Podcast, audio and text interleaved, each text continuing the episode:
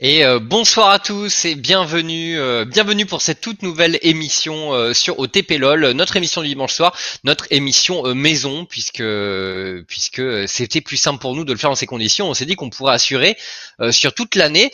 pour m'accompagner ce soir, eh ben Noah bien sûr, hein, on s'est dit qu'on ferait ça en duo. Ça roule. Tu sors d'une LCK. Ça va, alors je sors, je sors. Euh, ça, pas directement. ça voilà, ça s'est fini tôt puisqu'on a eu un double de zéro, mais euh, euh, la fin d'une la fin d'une belle journée. C'est pour ça que je je vais tranquillement me laisser guider par ta douce voix euh, d'hôte de cette émission. Après malheureusement malheureusement c'était 2-2-0 assez funeste en LCK aujourd'hui. Mais on, souffre ensemble mon frère, on souffre ensemble.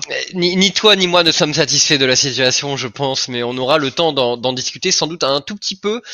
Euh, alors, hashtag analyse, qu'est-ce que c'est? Donc, euh, c'est notre euh, émission du dimanche soir. On sera tout le temps en setup maison, pas de plateau prévu puisque bon, on caste toute la semaine aux locaux et et, et on a envie, on avait envie de vous fournir une émission sympa régulièrement, tout en ayant nous la possibilité de pas de paniquer nos dimanches à chaque fois. Voilà, il faut dire les choses. Donc, donc on fait les choses depuis la maison, bien sûr. Euh, Noix au programme. Il y a plein de choses, on s'interdit et on s'interdit rien au passage. On s'interdit rien. Alors généralement, ce qu'on va faire tout de même, c'est que vu qu'on couvre pas la LPL, il y aura Croc qui viendra chaque semaine pour faire un point LPL, pour nous dire un petit peu c'est quoi les tendances du moment, qu'est-ce qui se passe, les équipes à suivre, euh, nous raconter euh, quelques histoires de joueurs, le, père Croc. Ensuite, euh, on analysera. Alors analyser, c'est un grand mot, mais on reviendra sur le eh, match on de est dans semaine. Hashtag analyse. Oui, mais hashtag analyse, ça veut tout et rien dire en même temps. Donc euh, c'est ce qui est ça. C'est la Mais euh, du coup, voilà, on reviendra sur le match de la semaine. On donnera des notes à chacun des joueurs du match de la semaine. Et après, on reçoit un invité et on revient sur ce qui nous fait plaisir. Donc ça peut être euh, à peu près n'importe quoi. Généralement sur League of Legends. Et pour commencer, on a dit qu'on allait faire ça entre poteaux et qu'on allait ramener Zavoutine. Exactement, Zab, Zab le sang, Zab la famille euh, qui a qui a accepté de se lever un peu plus tôt à Los Angeles. Euh, j'espère que vous le, le remercierez fort pour ça. il est il est quoi? Il est 13 h là à Los Angeles, un truc dans le genre? Ouais, mais le truc le truc c'est qu'il a des obligations qui le font euh, qui font bosser à ah des horaires qui correspondent. Bon bref, mais c'est sa vie privée donc on en parlera pas plus que ça. Mais donc oui, Zab qui nous a fait le plaisir. On a réfléchi à l'invité qu'on voulait ce soir et on s'est dit mais en fait est-ce que ce serait pas cool d'avoir Zab? Parce qu'il est à Los Angeles, etc. Mais euh, vous le savez, il est toujours dans notre cœur et, euh, et ça nous fait et il est toujours euh, bien sûr très très très dans l'univers et dans, dans le milieu de League of Legends. Donc il a plein de choses à nous dire, bien sûr, Zab. On reviendra notamment pas mal sur l'Amérique du Nord avec lui puisque c'est une ligue qu'on a un peu dont on n'a pas trop parlé depuis un depuis un moment, même sur les RS en réalité. Et pourtant il y a il y a beaucoup de choses à dire et, et à remonter puisque c'est vrai que ça fait longtemps que j'ai pas pu trash talk les Et je pense que c'est une belle occasion. Tout à fait, Noah. Alors pour euh, la durée de l'émission, on prévoit euh, à peu près euh, deux heures, donc elle devrait finir aux alentours de, de 22 heures. On essaiera d'être dans les temps, parce qu'encore une fois, c'est sur notre dimanche soir et on a envie d'en passer une petite partie en, en jouant et en, en, rigolant avec les potes. Mais voilà, donc rendez-vous rendez-vous est pris à 20h tous les dimanches, sauf situation exceptionnelle de Super Week ou ce genre de choses comme c'était le cas pour la première semaine de, LEC et de LFL. Et donc tu l'as dit, Noah, on va commencer avec euh, avec le tour hebdo de la LPL. Et pour ce faire, euh, nous avons recruté eh bien le spécialiste français de la ligue, bien sûr, euh, Croc, qui va nous rejoindre et on va discuter un peu de la ah. situation LPL. Monsieur Croc, avec déjà en fond, je vois un glorieux maillot RNG. Oui, oui. Et un maillot G2 quand même. Le, maillot G2, c'est de la figuration à côté de ce magnifique maillot RNG. C'était pour dédicacé, si je ne me trompe pas. Comment? Dédicacé le maillot RNG Le dédicacé, effectivement, euh, par euh, Uzi et ses ouailles euh, à l'époque, grande époque de RNG. Les maillots ont pas mal changé. Salut tout le monde, salut le chat. Ça me fait bien plaisir de vous retrouver, effectivement, pour parler de LPL avec vous. Et première apparition sur OTP, Crocu Exactement. Euh, outre euh, la division 2, euh, c'est la première fois que je vous retrouve en 2021 avec vous. et en vrai, bah, ça me fait forcément hyper plaisir. Et puis c'est l'occasion aussi de parler de la ligue que j'aime, donc vraiment le, le, le bonheur. Donc voilà, Croc sera là avec nous euh, chaque semaine pour euh, vous euh, vous faire un petit 10-15 minutes sur la LPL. On parlera de la situation de la ligue un peu, de quelques histoires que que Père Croc serait allé nous, nous dénicher. donc voilà, et on va bah on, va directement rentrer dans le vif du sujet, Croc. Hein, je, je te propose qu'on y aille. On va commencer d'abord par regarder l'état du classement parce que ça fait quelques semaines que la LPL a commencé et le classement ressemble pas forcément à celui qu'on aurait pu attendre au tout début de l'année, Croc. Dis-nous, dis-nous en plus. Et ouais, et ouais, les gars. Euh, honnêtement, quand euh, j'ai j'ai regardé un peu ce, ce, ce début de saison, je m'attendais pas à vous parler euh, des, des équipes qu'on avait vues au Worlds 2017. Edward Gaming, Team WE, Royal Never Give Up. Bon, Fun plus Phoenix a fait une petite remontée et on en parlera, mais c'est des équipes qui sont bring back the all time, les gars. C'est des équipes dont on parle depuis des années. Alors, bring back the all time. Moi, je vois sur ton classement qu'il y a LGD et Oh My God qui sont 15e et 17e. Oui. les les, anciennes structures sont pas au mieux non plus euh, pour euh, pour toutes. Beaucoup de changements, oh, beaucoup de changements. Mais ce qu'il faut voir, c'est le côté positif. Le Edward Gaming qui euh, du coup fait un début de saison Tony Truant, Team WE aussi, Royal Never Give Up. Honnêtement, jamais j'aurais mis une piécette sur ce 5-0 au départ. Et c'est pourtant ce qui arrive. J'ai la sensation qu'on a du coup trois équipes ancestrales, et c'est même pas une sensation, c'est une certitude, qui commencent très bien leur saison. Alors évidemment, il y a un planning clément, hein, comme dans tous les scénarios en LPL. Je vous le réprécise, mais c'est un BO3 contre chacune des équipes euh, et c'est tout. Et ensuite, on a un format de playoff qui maintenant réunit 10 équipes au lieu de 8 avec un format euh, où il y a un, loser bracket. Alors qu'avant, c'était expéditif. Hein, tu ratais ton playoff euh, une fois, tu étais sorti. Donc ça, c'est un des gros changements. et pour cette LPL, si, ces trois équipes dont je voulais vous parler, c'est aussi des équipes Edward Gaming, Team WE ou RNG qui ont fait peu de changements à l'intersaison. Euh, un à deux changements euh, notables et évidemment après ils ont utilisé des mecs de leur banc pour les faire rentrer euh, sur sur la ligue.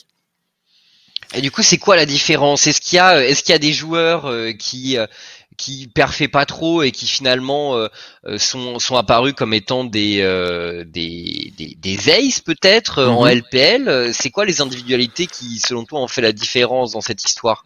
Eh bien, euh, il y, a, y, a, certaines équipes qui étaient pas mal préparées avec euh, la Demacia Cup ou la Nest qui euh, officient, un peu comme les tournois de pré-saison avant le début de la LPL. Et effectivement, il y a quelques jokers qui se sont révélés être euh, ben, les, les, super subs ou les meilleurs joueurs de ce début de ligue. je vous parlerai de Royal Never Give Up tout à l'heure, mais pour Team WE par exemple, on a une petite pépite, peut-être le nouveau Knight qui s'appelle Shanks, qui est arrivé sur la mid lane euh, à la place euh, de Teacherma, euh, un joueur qui ramène du coup pas mal d'agressivité et qui est accompagné par un mec qui s'appelait Curse, qui s'est rename parce qu'il s'est dit qu'il allait pas le faire dans plusieurs équipes. Il, il s'est maintenant appelé Breath. Donc une respiration pour Team WE, oui, puisque du coup euh, ils ont réussi à faire la différence euh, en ce début de saison. Donc deux, deux pépites, je pense. Euh, et du côté Edward Gaming, bah vous le connaissez, c'est Viper. on reparlera de lui parce que c'est sûrement le meilleur ADC de la ligue en LPL et c'est bah, la pépite qui fait grimper Edward Gaming tout en haut des classements. Très bien, très bien, très bien. Et du côté de ton équipe favorite all time, Croc, les RNG, qu'est-ce qui se passe? Bah, Parce que au passage, c'est quand même. C'est aussi, c'est aussi mon équipe chinoise favorite all time. Qu'est-ce qui s'est passé? Qu'est-ce qui fait que... que cette équipe revient au sommet? Est-ce que vous avez autant d'attachement parce que c'est Uzi, parce que euh, etc. Parce que en vrai, quand on regarde là euh, la compo RNG, euh, il reste plus grand monde euh, des joueurs emblématiques. Donc qu'est-ce qui fait que vous êtes encore accroché à la structure? Parce que généralement tout de même l'allégeance des gens va aux joueurs et pas à la structure. Le maillot, Noah, le maillot. tu connais pas l'amour du maillot. Ah, alors, s'il y a bien quelque chose avec quoi, pourquoi j'ai souffert, c'est l'amour du maillot. Hein. ok, c'est vrai, c'est vrai que pour Katie, je peux te le concéder. Clairement. du coup, Krog va pouvoir t'en dire plus, je pense, sur les RNG euh, cette année. Pourquoi euh, RNG est intéressant à suivre cette année Parce que ils se sont détachés complètement de Uzi et de son ombre. Parce que Uzi, ça y est, c'est un streamer, il stream toujours pour RNG, il embête en partie la LPL parce qu'il est toujours une des égéries euh, de la LPL alors même qu'il ne joue plus un match. Mais c'est ça d'insigner avec un aussi gros sponsor comme Nike. mais le truc, c'est que du coup, il fallait renouveler l'effectif. Alors ils se sont dit que Xiao, le laner emblématique de RNG, on allait le faire passer top. Et incroyable le mec joue tout, des mid laners et des top laners, et il détruit tout sur son passage. Euh, c'est l'équipe qui flex le plus.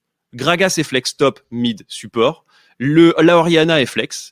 Le Lucian est flex. Genre tout est flex. Vraiment, euh, grâce grâce à, à Xiao, on peut jouer eh ben avec des des des, des mages mid lane, euh, qui se retrouvent top, mais également des tanks, euh, des AD carry. Enfin bref, il joue tout. Derrière, on y va, on va chercher plein de petites pépites de la euh, fourmilière. Euh, J'avoue, il a joué une Oriana top. Ouais, ouais, ouais, Oriana top, les gars. Oui, oui, oui. Euh, il a joué. Euh, attendez, où est-ce que j'en étais? Ah oui, du coup les Incredible Miracles, les gars. Vous vous souvenez, euh, c'est une petite équipe euh, chinoise qui arrête pas de sortir des pépites. Je vous donne juste quelques noms, hein, des pépites qui sont sorties par Incredible Miracles, une petite équipe. Knight, Tian, Ning, Ming, Wei, Crying, des joueurs qu'on retrouve entre autres chez Royal Never Give Up, puisque euh, nous on retrouve à la fois euh, leur, leur support Ming, mais aussi Wei et Crane, les nouveaux venus de chez Royal Never Give Up. Et ils font sensation, euh, ils écrasent tout, au point même que euh, Knight, euh, on repose des questions sur Knight quand on voit la force de, de, Crane sur la mid lane. Donc honnêtement, RNG a un énorme début de saison. Et pourtant, ils ont recruté le jungler, Wei, qui l'année dernière était chez Istar et avait oublié son smite avec Graves. Ah, dans un match officiel. Ah, c'est le fameux. Oui, oui, C'est le fameux. Donc comment j'ai vu le recrutement, je me suis dit ça va être compliqué pour la saison. Et en fait, ben il fallait, il fallait juste croire le maillot jusqu'au bout, quoi. Et, et maintenant il croire il faut y croire. Il y a du, il y a, il y a du talent euh, du côté euh, de la Chine et euh, il, y a, il, y a, du renouvellement. On le voit. D'ailleurs, en parlant de renouvellement du côté de FPX, il y a un nouveau jungler qui marque un peu les esprits également.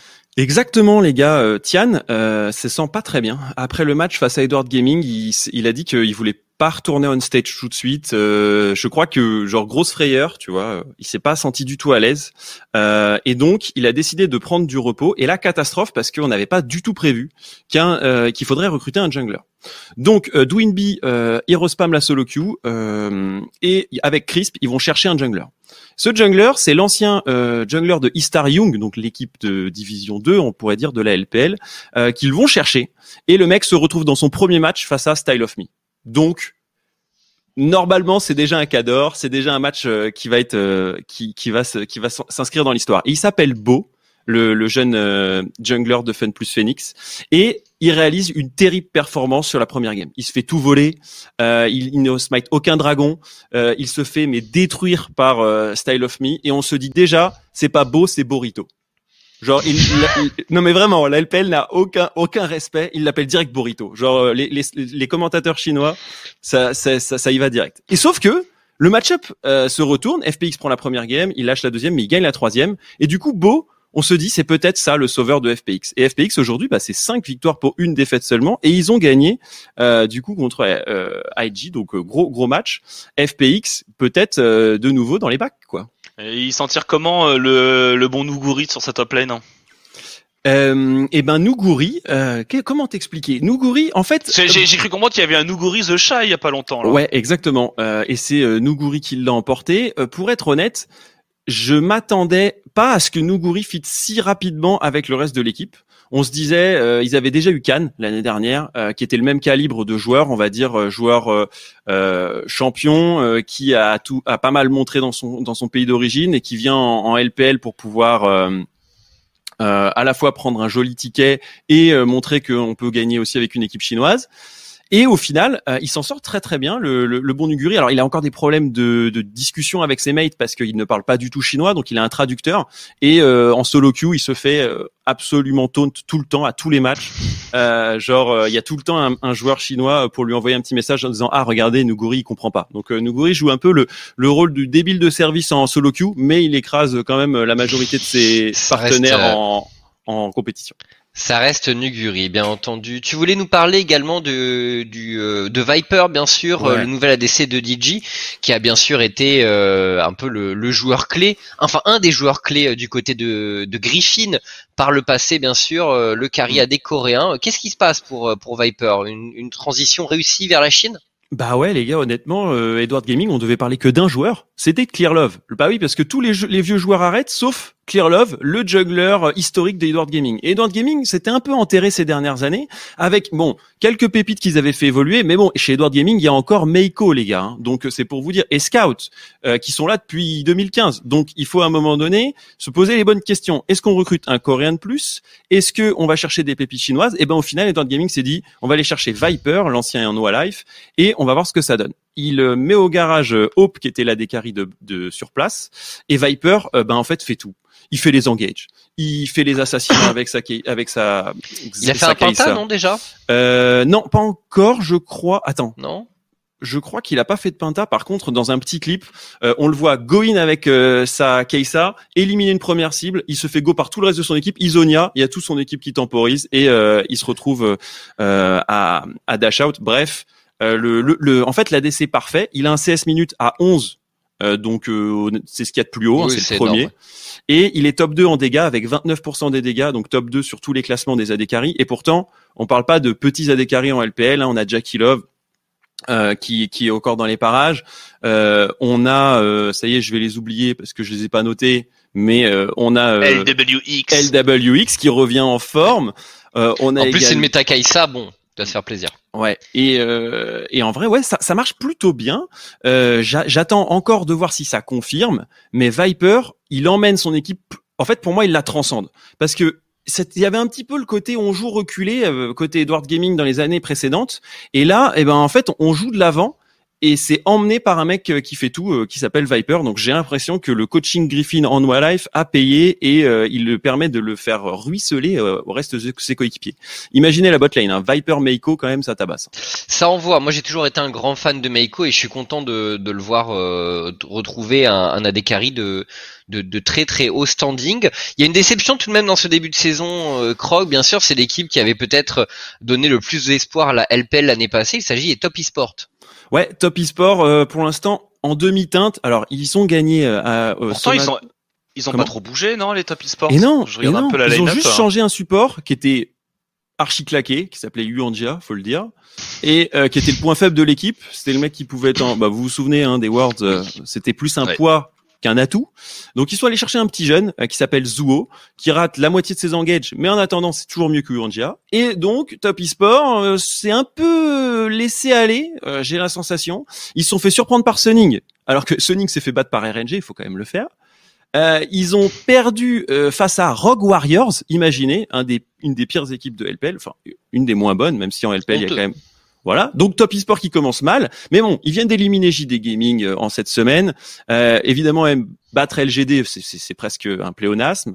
Donc du coup, euh, le vrai match ce sera face à FPX la semaine prochaine, mais une performance en démutante, je trouve qu'il y a que Jackie Love qui surnage euh, et Jackie Love fait des phases de lane vraiment moyen, un peu maussade. Knight euh, n'arrive pas vraiment à gérer le, la phase de, de, de, regroupement. Lui, il aime bien le split push. Hein. Il peut se retrouver face à deux joueurs en split avec sa Syndra, il va en éliminer un et se retrouver sous la tour. Tu sais pas comment il a fait avec ses déplacements magiques. Mais quand il se retrouve dans une situation de teamfight, on le voit un petit peu moins présent.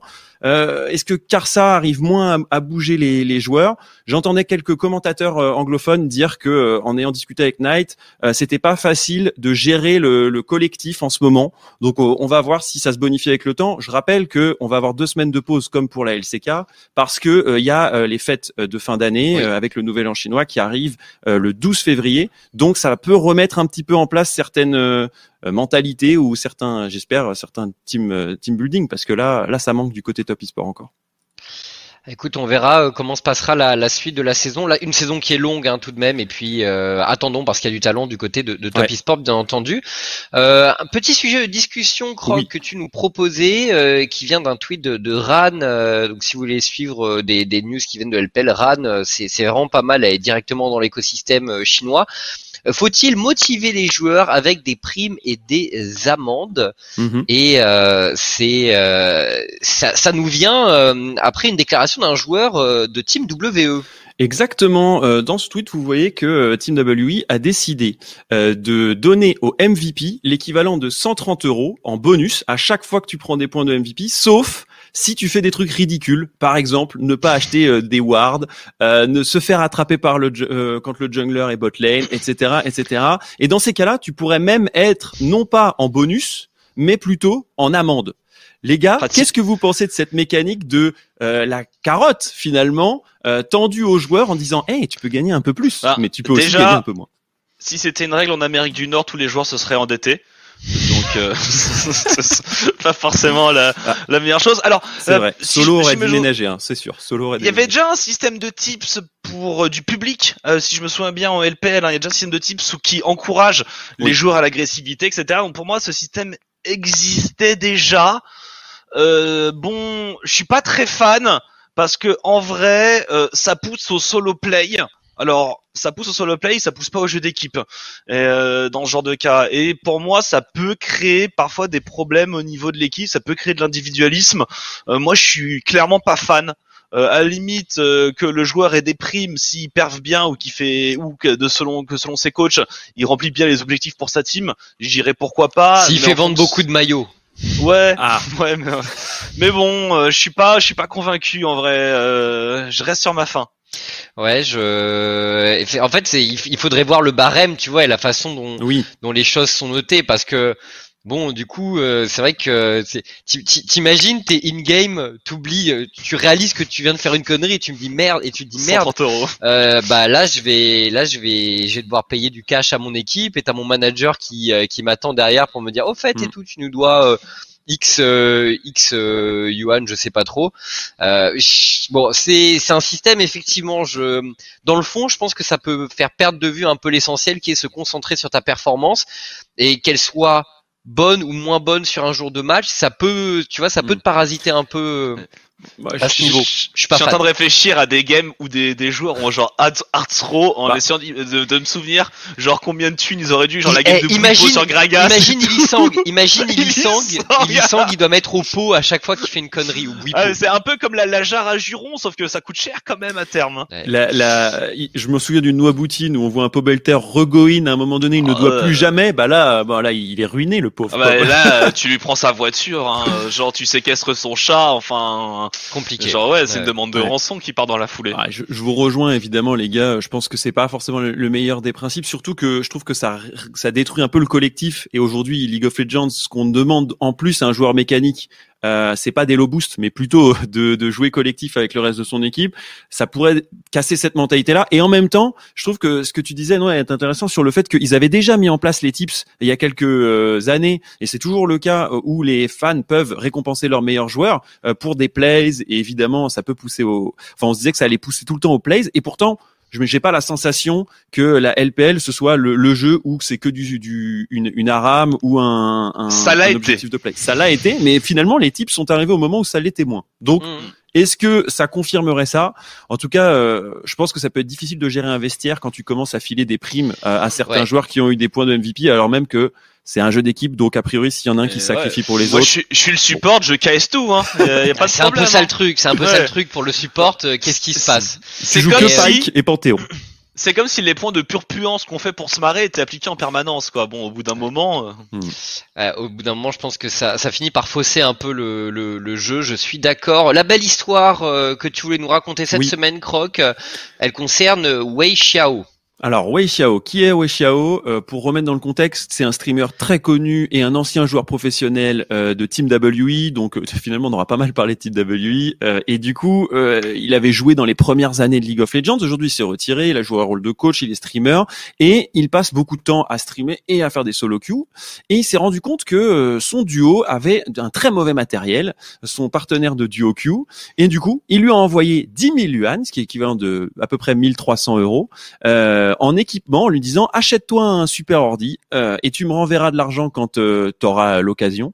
L'objectif c'est que tu puisses stream et te faire de l'argent grâce à ça. Je suis finalement le bon samaritain Wei Xiao et je distribue la, je fais ruisseler finalement l'e-sport monnaie chinois. Bon, ok. Belle histoire. C'est cool, c'est vraiment cool sympa. de sa part. Ça me fait penser à Blue euh, qui s'était retrouvé à se faire offrir un ordinateur par Turki, euh, Turkinator, je crois à l'époque, euh, le coach euh, de sa première ah équipe en Turquie, qui avait offert un, super équipement à Blue, qui avait pas du tout les moyens pour ça. spoiler, sa mère lui dit mais attends, qu'est-ce que tu es en train de faire? Quel, quel truc illégal t'es en train de faire parce mm. que tu te retrouves avec un ordi du jour au lendemain qui vaut plus que pas mal de, de ce que tu as eu jusque là ça peut sembler bizarre. Qu'est-ce que vous en pensez, vous euh, bah, Je suis un peu déçu parce que j'ai beaucoup du Yoku avec Bubu et m'a jamais rien offert. déjà. Euh, donc euh, voilà, genre déjà, on n'est pas considéré pareil. Bon, c'est c'est gentil, c'est sympa, ça, voilà. Je je suis pas non plus transfiguré, mais c'est c'est c'est good guy. Oh bah c'est good guy quand même parce que du coup tu vas peut-être aider le, la, la carrière d'un mec à vraiment décoller tu vois et, euh, et en plus de ça ce qui est bien c'est dans son message il est assez désintéressé dans le fond parce qu'il dit bon bah tu me rendras quand quand ça quand ça ira quoi. Mais genre, comment ça a été comment ça s'est retrouvé sur un truc public? Euh, En fait, euh, j'ai la sensation que il y en a un qui a joué un petit peu dessus. Hein, et je pense que c'est ça la partie moins rigolote. Bah lequel? Mais lequel? A priori, euh, ce que moi j'avais trouvé, c'était que euh, Wei Xiao on avait parlé en stream et du coup euh, ça avait dû être euh, leak quoi. Donc évidemment lui, je pense qu'il se refait une santé hein, quand tu, tu, joues un peu la gloire locale, quand tu commences à, à, faire des donations à tes supports et, et partenaires. après, je pense que ça montre la dynamique de je je cherche des moyens de faire grandir ma communauté et du coup je je suis prêt à faire ruisseler ma mm. thune euh, jusqu'à mes supports euh, ou les joueurs de, de duo Q. Attention, je pense que ça peut être un petit peu mal interprété aussi. Donc euh, voilà, c'était l'histoire qu'on a trouvée cette semaine qui sortait un petit peu du cadre LPL.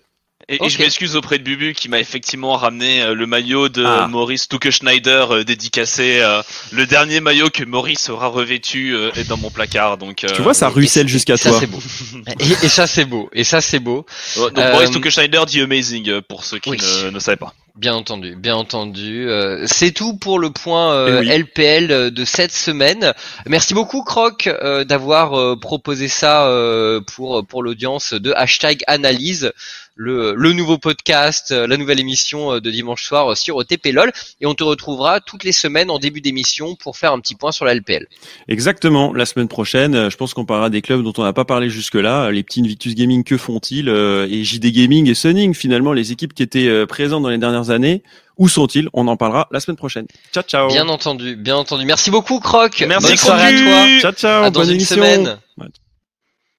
Et vous pourrez, voilà, c'est linké dans le chat, euh, le Twitter de Croc pour suivre l'actualité. Croc euh, qui euh, suit de près un peu ce qui se passe dans le monde de League of Legends. Donc il y a pas mal d'infos très sympathiques. N'hésitez pas à aller jeter un coup d'œil. Suivez Croc, suivez Croc, effectivement, monsieur, monsieur, je sais tout sur la Chine, sur la LPL en France et, il le fait bien.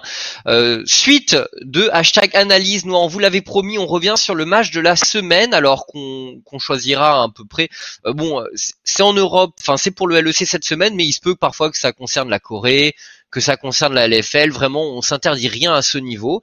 Et on a décidé de se pencher eh bien, sur un match qu'on a vécu hier, nous, le Fnatic contre Mad Lions. Et on va donner une note au draft de chaque équipe, mais également mais également à la performance de chaque joueur. Voilà, le but c'est pas d'y passer une demi-heure, mais c'est de donner un peu notre avis sur ce qui s'est passé et de noter. Vous aussi de votre côté, euh, vous pouvez réagir, euh, vous pouvez en discuter entre vous. Voilà, les, disons que c'est euh, un sujet ouvert et il va y avoir beaucoup de subjectivité. Donc, vous allez avoir le, récap du match qui passe un peu à côté, mais passons passons euh, dire ça c'est pour euh, pour vous divertir un peu et passons moi à la notation et à ce qui nous intéresse le plus euh, en commençant et eh bien dans l'ordre je te propose qu'on commence dans l'ordre tout simplement on commence par par la bouip. Alors je me suis remis un petit peu. Alors en vrai, vu que c'est la première fois, je sais pas trop quel degré de sévérité je dois mettre un petit peu. Euh, Bouipo, alors je trouvais aussi que c'était très dur de rate les Fnatic parce que c'est un savant mélange entre. C'est pas évident. Des moves où pue la mort et des moves absolument grandioses. Donc grosso modo, ce que j'ai fait, c'est que je suis parti de la note de 5 et j'ai retiré et ajouté des points en fonction des moves puants. Et du coup, Bouipo, je lui ai calé un 5. Un 5 parce que tout de même, euh, en fait, c'est bizarre parce qu'il s'est fait bolosser sur la lane. Oui. Il a fait des moves archi pourris, mais il a aussi mis des gros ultis. Euh, il a aussi montré de la présence. Euh, donc c'était c'était compliqué, mais bon, je lui ai mis un 5, c'est-à-dire ni bon ni mauvais, mais il y avait trop de déchets quoi. Ouais, je comprends ce que je comprends parfaitement ce que tu veux dire. Moi Bwipo euh, Bwipo, j'ai j'ai pas trop aimé sa phase de lane où il s'est fait bouger par un Wukong qui est pas qui est pas le meilleur des laners comparé à un Panthéon, mais après après Bwipo qui a qui a trouvé énormément de kills et qui a vraiment fait son travail de Panthéon sur la carte en ayant beaucoup de, de présence. Bon là vous assistez à une de ses morts, mais là vous assistez à un de ses kills également. Les notes sont sur 10. Oui, les notes sont sur 10, tout à fait, tout à fait. Les notes sont sur 10. Euh, voilà. Il n'y a pas de A, G, machin et tout. Euh, voilà, là on met des notes sur 10 euh, pour l'occasion. du coup, moi personnellement, Bwipo, effectivement, j'ai pas été fan de sa phase de lane, mais je trouve qu'il a, il a bien bougé, il a bien exécuté son travail de Panthéon, il a mis de la pression en side, il a allé sniper des carries régulièrement en teamfight, donc je pense pas être aussi euh, aussi euh, punitif que toi, Noah, même si je pense qu'il a fait quelques belles erreurs à certains moments. Mais moi, je lui mettrais un 6 personnellement à Bwipo. Oh, euh, voilà, c'est pas si loin. Hein. Parce que je trouve qu'il a, il a foutu le bordel du côté des Mad Lions. C'est pas si loin, c'est pas si loin, mais j'aurais du mal à lui mettre plus parce que effectivement, il s'est fait vraiment bouger en phase de lane. Euh, mais euh, mais je trouve quand même qu'il a pas mal euh, joué en team fight après. Il a trouvé des moyens de s'exprimer en tant que Panthéon, ce qui est pas évident contre une draft où en face il y a énormément de piles et et de et de puissance de feu.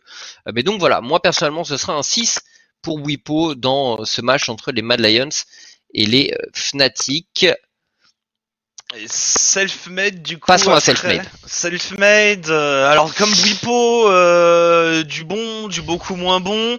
Euh, j'étais parti pour lui mettre un 5 aussi et en y réfléchissant, je lui mettrais plutôt un 4 euh, à, à self-made parce que il a pas fait grand chose de, de ses kills. il est allé chercher des positionnements extrêmement agressifs et très solo queue parfois et il s'est fait grandement taper sur les doigts donc j'étais parti pour la moyenne et en y réfléchissant pour moi ce serait un 4 Ouais, bah écoute, euh, moi je, je, te rejoins pas mal sur l'analyse du match de Selfmade. Je l'ai trouvé. Pourtant, il avait un pic qui était très intéressant pendant la draft. Je me souviens, on se demandait mais où vont être les dégâts magiques des Fnatic? Et paf, ils mettent ce panthéon en, en lane et nous sortent la ligne de Selfmade qui a été énormément ban pendant les Worlds.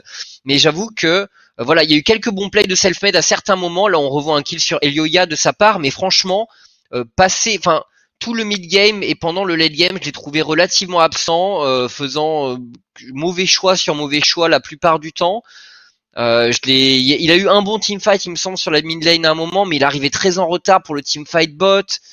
Euh, ah non, j'ai regardé. Hein, il s'est tellement empalé, il s'est tellement empalé. Moi, il a aussi fait quelques petits trucs. ouais, mais en fait, quelques petits kills il, avait, il avait la, il avait le potentiel d'être un peu mm. le, tu vois, le l'ange de la mort pour les Mad Lions, qui avaient beaucoup de champions squishy, qui pouvaient pas split, etc. Il a fait tellement de plays solo, etc. Pour moi, il a raté sa game self-made vraiment, alors que ça commençait pas si mal sur certains aspects, et donc euh, personnellement, ce sera un 3 euh, pour self-made, qui, bah, qui lui-même sur Twitter l'a dit, genre ma game, regarde, regarde ça là, regarde, ça c'était honteux, ça, c'était honteux, ça c'était honteux. Et il y, en a trop des trucs comme ça. Honnêtement, Selfmade pour moi, il est vraiment passé à côté ah de bah. sa game. Bouipo Selfmade c'est un peu le même combat sur cette game. Hein. C'est pour moi. Euh, après, Bouipo a, a, eu plus d'impact, je pense. Euh, upset, upset. Euh, ce qu'on on le fait dans l'ordre où ils sont. Oui, on va le mettre hein, je dans l'ordre où ils sont là. Eh ben, écoute, upset. Moi, j'ai mis un 7. J'ai mis un 7 upset parce que. Euh, ça rime. Ouais, 7.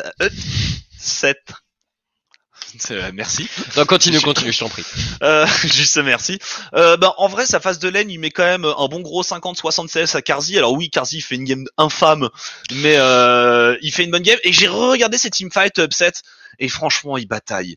Il bataille, il bataille, il mm. bataille, il bataille, il fait tout ce qu'il peut, mais derrière, j'ai l'impression qu'il est seul dans un océan de nullité. Il y a Niski qui est, qui est un peu là avec lui, mais euh, des joueurs fanatiques, je pense que ça a été le meilleur. Et du coup, pour être resté, ce que je vois des fights où il finit tout seul après avoir joué 36 000 trucs, et en vrai, en regardant, je me dis qu'il peut pas tellement faire plus avec ce qu'il a entre les mains. Je te je pense que son, je pense que son, KDA final est pas représentatif de, l'impact qu'il a pu avoir euh, dans, enfin, de, et de la justesse qu'il a eu dans les teamfights tu l'as dit, euh, il a il a été très dominant en lane. Euh, parfois, il a peut-être pas autant suivi euh, il sent qu'il aurait peut-être voulu, mais il est quand même sur le niveau 1, ça peut se critiquer, mais bon, c'est d'ailleurs pour ça que j'ai pas mis 8. C'est sur le niveau 1 où euh, Illisang trouve les engages sur la lane où et je pense qu'il y avait peut-être un peu plus de, de punitions à faire, euh, mais en vrai ils les ont tellement retournés sur la lane. Mais voilà, pour moi, ce teamfight d'ailleurs, ce teamfight est pas mal regardé. Il part dans son duel contre Karzi, il évite le rappel de plume de Karzi qui a voulu repositionner. Là, on pense dans le dur, il se repositionne. Ok, il meurt sur le all-in de Harmut, mais il bait énormément. Mm. Et il fait un gros boulot. Je l'ai trouvé, j'ai trouvé au point aussi upset sur ce match. J'ai bien aimé sur sa, sa perf sur la Kaisa. Et euh, pareil que toi, je lui mettrais un 7. Ouais, je pense qu'il a, je pense qu'il a été très bon. Niski, euh, Niski, c'est pas facile aussi à noter. Ça est vraiment, il est pas facile ce match à noter. Est-ce que il fait une bonne game, Niski en vrai. Concrètement, il fait une bonne game, mais concrètement, il se retrouve avec un Azir à 4-0 sur sa lane. Et mais c'est euh, pas bah, sa faute. Oui, non, mais c'est pas sa faute. C'est pour, mais c'est dur de dire. Euh, il a pas eu, il a eu du mal à avoir de l'impact en early mid game, et c'est plutôt, enfin, ou en early game, c'est plutôt vers le mid game où là, il va réussir à jouer en side lane, à TP, à se rendre disponible, et là où il fait une bonne game. Donc j'ai mis un 7 aussi à Niski. Euh, parce que voilà, pour moi, Niski euh, et Upset ont tenu la game à deux, pendant que les autres faisaient des singeries à côté. Ouais, après bon quand même Bwipo, Bwipo a été bon aussi sur ces moments, mais effectivement il y a eu, y a, y a, comme d'hab avec Bwipo, il y a, c'est le grand écart. parfois entre ses performances. Et je te rejoins sur le set de Niski parce que même si son late game a été dur, il a mis quelques très très très bons stuns dans certains teamfights très très clutch, notamment le teamfight bot lane où les Mad Lions enfoncent un peu la game. Également sur, il y, a eu plusieurs fights bot lane sur lesquels Niski a été très très bon. Et je trouve que c'est pas facile de toute façon avec Irelia de, réussir à faire un, un, excellent match quand en face tu as autant de piles qu'il y en avait et autant de range qu'il y en avait dans la draft Lions. Regardez self-made ici. Prends ton 3, prends ton 3 du coup, euh, du coup, moi je te rejoins. Euh, 7 sur Niski, ça me semble accurate. Ça a été difficile pour lui en teamfight de late game, mais honnêtement, euh, vu son champion et vu la configuration, notamment ce teamfight, il est pas évident pour Niski, mais et pareil, hein, sur Steamfight, euh, quand on regarde un petit peu ce que tente de faire euh, Upset sur Steamfight, il, genre, il donne tout. Alors là, il est pas bien positionné, mais derrière, il fait un enchaînement derrière. Il vient prendre Karzi, il essaye, il se prend la partition impériale, il flash, il se prend le bout de le bout de la partition, ce qui est quand même pas de chance. Il se repositionne. Enfin, franchement, il, Upset, il bataille tellement, il bataille tellement Upset. Je te rejoins, je te rejoins euh, complètement là-dessus. Euh, et Ilisang, euh, Ilisang. Alors, comment tu notes la prestation d'Ilisang C'est assez, il est beaucoup mort, mais n'empêche que. Mais c'est pas vraiment de sa faute. Il a, il, a été super impactant, je trouve. Ouais, je trouve aussi. Euh, après, il y a eu des quelques erreurs de positionnement, mais dans beaucoup de teamfights, il est avec sa Léona et tu le vois et il, essaie de courir à droite à gauche, mais c'est tellement l'apocalypse que il est, il est inutile malgré lui. Alors, c'est pas vraiment de sa faute, mais tu le sens un peu désemparé dans les fights, notamment celui qu'on vient de voir. J'ai pas voulu le punir. Euh, euh je pense pas non plus qu'il euh, est euh, changé, donc j'ai décidé d'être neutre et de lui mettre un 5. Okay. Vraiment en disant c'était ni bon ni mauvais, mais il avait pas non plus énormément de choses à faire. Moi je trouve que moi je trouve qu'un truc qui est pas assez valorisé sur les games d'Ilisang, c'est qu'il a il a vraiment mis Karzi au fond avec ses plays en early game sur la lane, il a vraiment alors bon, Karzi fait pas une bonne game dans l'ensemble, mais euh, Elisang est le, le, déclencheur vraiment de mon point de vue à ce niveau. Et je trouve qu'en teamfight, il a toujours réussi à mettre des bonnes engages. Il met un four-man stun sur la bot lane, sur le push des Mad Lions. Euh, il a été très très très actif, Ilisang. Je vous trouve dur le chat, hein, parce que je vois le chat, il met des 3, des 4, et en vrai, moi, je pense que vous êtes dur aussi. C'est ce que j'aurais mis, mais j'ai re-regardé la game euh, juste avant l'émission, et je re-regardais vraiment Ilisang, et vraiment, on peut pas lui imputer euh, ce qui s'est passé chez Fnatic.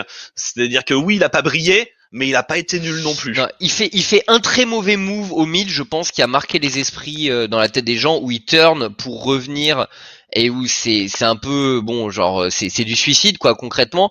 Mais pour moi, c'est son très mauvais move de la hmm. partie. Pour le reste, je l'ai trouvé décent honnêtement. Puis encore une fois, il avait vraiment un rôle à la con parce que euh, il fallait y aller. Euh, c'était le premier à devoir lancer le all-in. Donc, euh, tu vois, moi j'ai peut-être, j'ai même envie quasiment de lui mettre un 6, euh, Illy. Euh... il y a quelques petites erreurs tout de même qui font Mais ouais, c'est, je pense comme toi, je vais mettre un 5. Je pense comme toi, je vais mettre un 5. Mais franchement, sur l'attitude qu'il a eu, sur le fait qu'il a toujours, parce qu'en en fait, faut réaliser un truc aussi. La draft des Fnatic, c'est une draft qui a tout le temps besoin d'être giga proactive, d'être très entreprenante. Et Illy a été le, toujours l'élément qui a qui a permis, de mon point de vue, aux Fnatic d'aller de l'avant et de tenter des trucs euh, et de façon cohérente à peu près. Bon, encore une fois, il y a eu vite fait quelques hints, mais genre dans l'ensemble, je trouve qu'il lit, il essuie plus de critiques qu'il n'en mérite sur ce match. Et pour pour le pour le chat, c'est pas parce qu'une équipe a perdu euh, qu'elle a mal joué. Je considère pas ça. Parfois, ça arrive qu'une équipe ait perdu parce qu'elle a mal joué. Mais je trouve pas non plus que les Fnatic aient particulièrement mal joué. C'est juste qu'ils ont pas réussi à terminer une game et à la fin ils se sont retrouvés face à une compo avec du Azir surfed avec euh, tout de même des moyens très compliqués pour engage et ils ont perdu. Mais je ne trouve pas que Fnatic ait mal joué. c'est pour ça que les, les notes sont généralement bonnes. Vous m'auriez demandé de mettre des notes euh, sur euh, un match Excel ou Astralis, personne n'était au-dessus du 5. Ça je vous le, ça je vous le garantis. Mais là en l'occurrence, ben ils sont fait battre par plus fort qu'eux. Bah ouais, après on a on a loupé certains trucs du côté des Fnatic, mais euh, voilà. Enfin après on n'est pas là pour refaire 100% le match, bien sûr, mais euh, mais euh, ils auraient pu gagner Fnatic. Hein, très clairement, il y a eu y a eu des misplays à certains moments et certains certains trucs qui ont été loupés, mais on n'est pas passé si loin, je pense. on enchaîne avec les notes du côté de Mad Lions, Noix, et on va commencer par Humanoid. C'est un 10 C'est un 10 pour Humanoid. J'hésitais entre 9 et 10. Je me suis dit je gardais le 10 pour les games incroyables. Mais euh, bah, en vrai, il est partout, il bouge partout. Il a des, Ses des TP ont été clutch. Ouais, ses TP sont ultra clutch dans les teamfights. Il est fabuleux. Euh, le moment où, euh, franchement, le moment où il met son disque solaire sur le top side parce qu'il a pressenti que Selfmade venait venir les chercher, tu regardes, tu fais... Enfin, tout est dans le détail de ce qu'il fait Humanoid. Et en vrai il a vraiment été excellent. Genre vraiment la victoire Mad Lions, elle est d'abord portée par Humanoid. Alors oui, qui a une conjoncture favorable, mais il a été excellent. Ouais, je, je, je te rejoins euh, complètement. Pour moi, il a été, euh, il a été vraiment le, le phare, le, le, phare dans les ténèbres à certains moments euh, du côté des Mad Lions. Ses TP ont été hyper clutch. Sa partition impériale dans Teamfight dans cette jungle a été juste énorme. Il a mis énormément de dégâts. Il est toujours positionné de façon à ce que les Fnatic puissent très difficilement le all-in. Euh, donc, euh, écoute, alors, je vais pas mettre 10, euh, mais moi je vais mettre 9. Le 10, j'ai hésité, je voulais le, le garder. le réserve pour, euh, mais je comprends, je comprends ton point de vue. Honnêtement, il, il, a vraiment, fait une pure il fait vraiment une belle game, quoi. Hein. Vraiment, Ah, c'est lui fou. qui porte. Hein. De fou, de fou, de fou, de fou. Euh, et, et voilà, éventuellement ça TP top ou, euh, enfin voilà, mais vraiment des, des mini détails qui me font dire que peut-être. Mais et ça mord peut-être contre Bouipo bot. Mais voilà, c'est pour ces raisons-là que je lui donne 9 Mais pour l'ensemble de son œuvre, il a vraiment été euh, Mm. hyper euh, dominant. On enchaîne sur Kaiser. Kaiser, écoute, je vais donner mon avis en premier. Vas-y. Et euh, Kaiser, euh, alors Kaiser, je l'ai. C'est intéressant parce que je trouve que il bait un peu Karzi sur la première mort de Karzi. Et, euh, et la, la mauvaise game de Karzi commence un peu aussi euh, sur cet engage de, de Kaiser qui pour moi est pas terrible sur la bot lane. Mais sorti de là, il met un rom en early game Ouais. sur la mid lane su- super impactant. Ses teamfights ont été énormes, que ce soit pile, engage. Il a à chaque fois réussi à avoir beaucoup d'impact. Il y a un moment où, justement au Baron Nashor, là on l'a vu, où il contrôle la Evelyn qui tente un espèce de flanc, d'ailleurs avec un angle un peu foireux pour Selfmade. Et là on revoit, sur ce moment-là, Kaiser, je suis pas fan honnêtement parce que son Cariadé a plus de, a plus de summoner et il engage ce fight. Après, quand Et- tu regardes le truc, il fight dans la wave, euh, etc. Mais je trouve que c'est les Fnatic qui Oui, réagissent mais- bien. Non je mais l'ai oui. regardé et je pense que c'est une très bonne réaction des Fnatic. C'est le moment où Upset, je pense, a un petit moment d'hésitation sur le all-in et se décide un peu tard, ce qui fait que le le truc tourne un peu. Mais effectivement, à part ça, la game de Kaiser, elle est fabuleuse. Hein. Elle est assez énorme, je, je suis d'accord. Donc moi Kaiser, je lui mettrai, euh, je lui mettrai un 8, un tout petit ton en dessous du Manoid. Parce que ça n'a pas 9. été le carry principal, mais euh, ouais. Mais bon, c'est. Tu mets un 9 toi? Bah, j'ai mis un tout petit peu en dessous du Oui, Manoid parce oui. qu'effectivement, bah, même pareil, hein, même si c'est un gros artisan de la victoire, c'est pas lui qui a, Ouais. c'est pas lui qui a hard carry, c'est humanoïde. Mais super game de sa part et Mm. j'espère qu'on verra- reverra Sarel. On passe à Karzi qui est euh, sans doute la note euh, très punitive du côté des Mad Lions. Alors Karzi, euh, bon, encore une fois sur le fightbot, euh, voilà, je pense qu'il est un peu bait par Kaiser, mais euh, je pense qu'il perd ses deux summoners à un moment. Il devrait peut-être en perdre qu'un seul ou même ne pas du tout en perdre parce que je suis pas sûr qu'il doit faire ce mouvement dans la river avec euh, avec Kaiser. Et de façon générale, ces teamfights ont été très difficiles. Ah, ouais. Mécaniquement, il a pas réussi grand chose. Donc pour moi, c'est un petit 2 qui part euh, du côté de Karzi. C'est bien parce que je suis toujours un tout petit peu plus gentil que toi, j'ai mis 3 à Karzi. parce que euh, et le- il, a, il a frôlé le 2 le moment où il flèche in upset sans Mais là, avoir la regarde. vision dans le buisson. Ouais, Là, non mais là, là, il se là, fait piquer là. dans la rotation. Mais mais il a Euh, une piquard qui vient d'être posée euh, devant lui et il va dessus. C'était C'est c'est honteux. terrible, je suis d'accord. Et le, le moment qui m'a trigger, c'est le moment où il flash in upset pour le finir dans le buisson de la mid lane, et là il s'aperçoit qu'il a pas la vision, il reste planté là, il se fait terminer. Et bon, et derrière, euh, sa phase de lane, elle est, elle est un peu dégueu. Alors même si euh, c'est aussi pour ça que Kaiser pour moi a pas eu le 10, c'est que la, la phase de lane de Kaiser a un peu été bait comme tu le disais. Euh, mais ouais, non, Karzi s'est fait porter de ouf dans cette game. Il s'est fait. Ah, c'est pour ça qu'à la fin il s'incline et Oui, il a remercié, il a remercié ses coéquipiers et c'était Mm. euh, euh, c'était de, de, de bonne aloi de sa part. On enchaîne. Elioya, Noah, qu'est-ce que tu as pensé de la performance du jeune jungler espagnol? Il y a du, il y a du très bon. Il s'est fait, il s'est pris quelques one shot. Alors Sa euh, game était pas facile. Ouais, il s'est fait un peu chasser par Selfmade. Euh, il y a eu, après, il a été assez présent sur les gants, qu'il était bon en fight, il a mis des, il a mis des belles choses. J'ai eu un peu du mal à le, à le jauger. Je lui ai mis 6 parce que je pense que dans l'ensemble, ça reste une bonne game, euh, mais euh, il a un peu suivi le flow. Ouais, alors moi je pense que moi je pense son early game notamment a été euh, excellent. Mm. Euh, il a toujours joué du côté de la carte où euh, où il fallait de mon point de vue. Il a mis gang top, gangbot. Il a réussi à toujours rester un tout petit peu au-dessus de self-made en termes de farm. Je trouve qu'il a beaucoup de présence. mid game un peu plus difficile. Il n'a pas pu utiliser le premier héros de la faille qui avait été sécurisé par les Mad Lions pour obtenir des plaques. Mais je pense pas que ce soit tant sa faute que ça honnêtement euh, Elioya, il a été, il a vécu un peu la situation de son équipe qui pense, parce qu'on rappelle, ça a été pris aux alentours des 11 minutes le premier row de la faille, et je pense qu'il a un peu subi les, les 3 minutes suivantes où son équipe a eu du mal à se projeter vers l'avant, surtout parce que Fnatic avait niveau 6 sur Evelyn, niveau 6 sur le Panthéon et commençait à mettre des all de fou furieux partout. Mais à part ça, je trouve qu'il fait une performance correcte et dans la bagarre énorme proposée par les Fnatic, il a tenu le choc. En teamfight, il a réussi à être utile. Euh, il s'est il s'est fait catch quelques fois en mid-game, mais je pense encore une fois que contre la draft de Fnatic, c'était difficile de jamais mourir en tant que Talia. Donc moi, je lui mettrais un 7 à Elioya. J'ai été euh, convaincu par sa game. Euh, voilà, et je trouve qu'il avait vraiment pas des circonstances difficiles, enfin faciles à jouer. Là, on le voit, bon, il se fait catch, mais il sort d'un dragon qui sécurise pour son équipe. Et voilà. Euh, je pense qu'honnêtement, pour un rookie, et vu la pression qu'ont mis les Fnatic, qu'ont mis les Fnatic je, je, trouve vraiment que c'était une bonne game de sa part. On passe à Armut, moi. Euh, Armut, euh, bah en fait à part sa phase de lane, le reste c'est quand même pas terrible. Armut, euh, et même sa phase de lane, tous les avantages qui sont pris euh, sont rendus en allant chercher cette plaque de trop par-ci, cette plaque de trop par-là.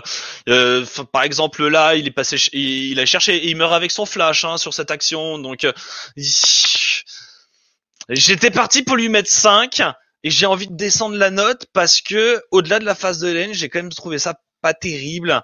Et euh, clairement, c'est pas de lui d'où est partie la victoire et ça a plus été un poids. Euh, on le voit hein, là, à 18 minutes de jeu, euh, plus qu'autre chose. Donc je vais descendre ma note de 5 à 4. Ah, je te trouve sévère sur le côté poids quand même parce que alors, moi je trouve bon de 1 il a il a été bon dans son 1v1 mais le problème il a eu deux moments en early game pour moi où il se perd en essayant de gratter des plaques euh, et, il overstay vraiment vraiment ce qui ce qui le fait ce qui le fait tomber hein. on voit il est il a un 4 je crois en early game ce qui est vraiment pas terrible donc il y a plus et notamment la première mort du manoïde c'est il le bait sur la top lane sur le TP du manoïde mm. donc Armut ouais je il, a fait des bonnes choses mais il, il grille de fou pour bah, prendre des plaques il, il, aurait une bonne note parce qu'il a gagné avec l'équipe qui a gagné, mais concrètement son équipe le hard carry pas, euh, il finit pas à 4, il finit à 2. Après, après honnêtement, honnêtement, je le trouve sévère parce qu'en teamfight, je l'ai trouvé, euh, je l'ai trouvé assez bon. Euh, ces cyclones ont pas mal fait la différence, notamment sur le teamfight bot où il prend 3 kills et où il empêche la Evelyn de venir clean up potentiellement. je l'ai trouvé, vraiment, c'est c'est trop bizarre parce que soit il a, soit il a joué très très juste en teamfight à certains moments pour moi, soit il y a d'autres moments où vraiment euh, il, a overgrid euh, et, et, il méritait une note punitive sur ces moments-là. Donc moi, pour moi, c'est la moyenne pour Armut. Mais attention au grid vraiment parce que il y en a trop. Euh, même si même s'il fait de bonnes perfs en teamfight, personnellement, c'est 5 pour Armut, mais pas loin d'un 4. Et on va pouvoir noter les drafts maintenant. Je suis ravi qu'on les note maintenant parce que je vois Tolki dans le dans le chat. Donc ça me fait un grand plaisir de noter la draft devant le coaching staff Natic. Des bisous Tolki. N'oublie pas que je t'aime Tolki. Ouais ouais. Mais euh, non mais notons la draft Natic. Moi moi je l'ai trouvé euh, moi je l'ai trouvé assez ballsy honnêtement. Euh, j'ai trouvé que c'était vraiment intéressant de jouer sur une draft full full full all in.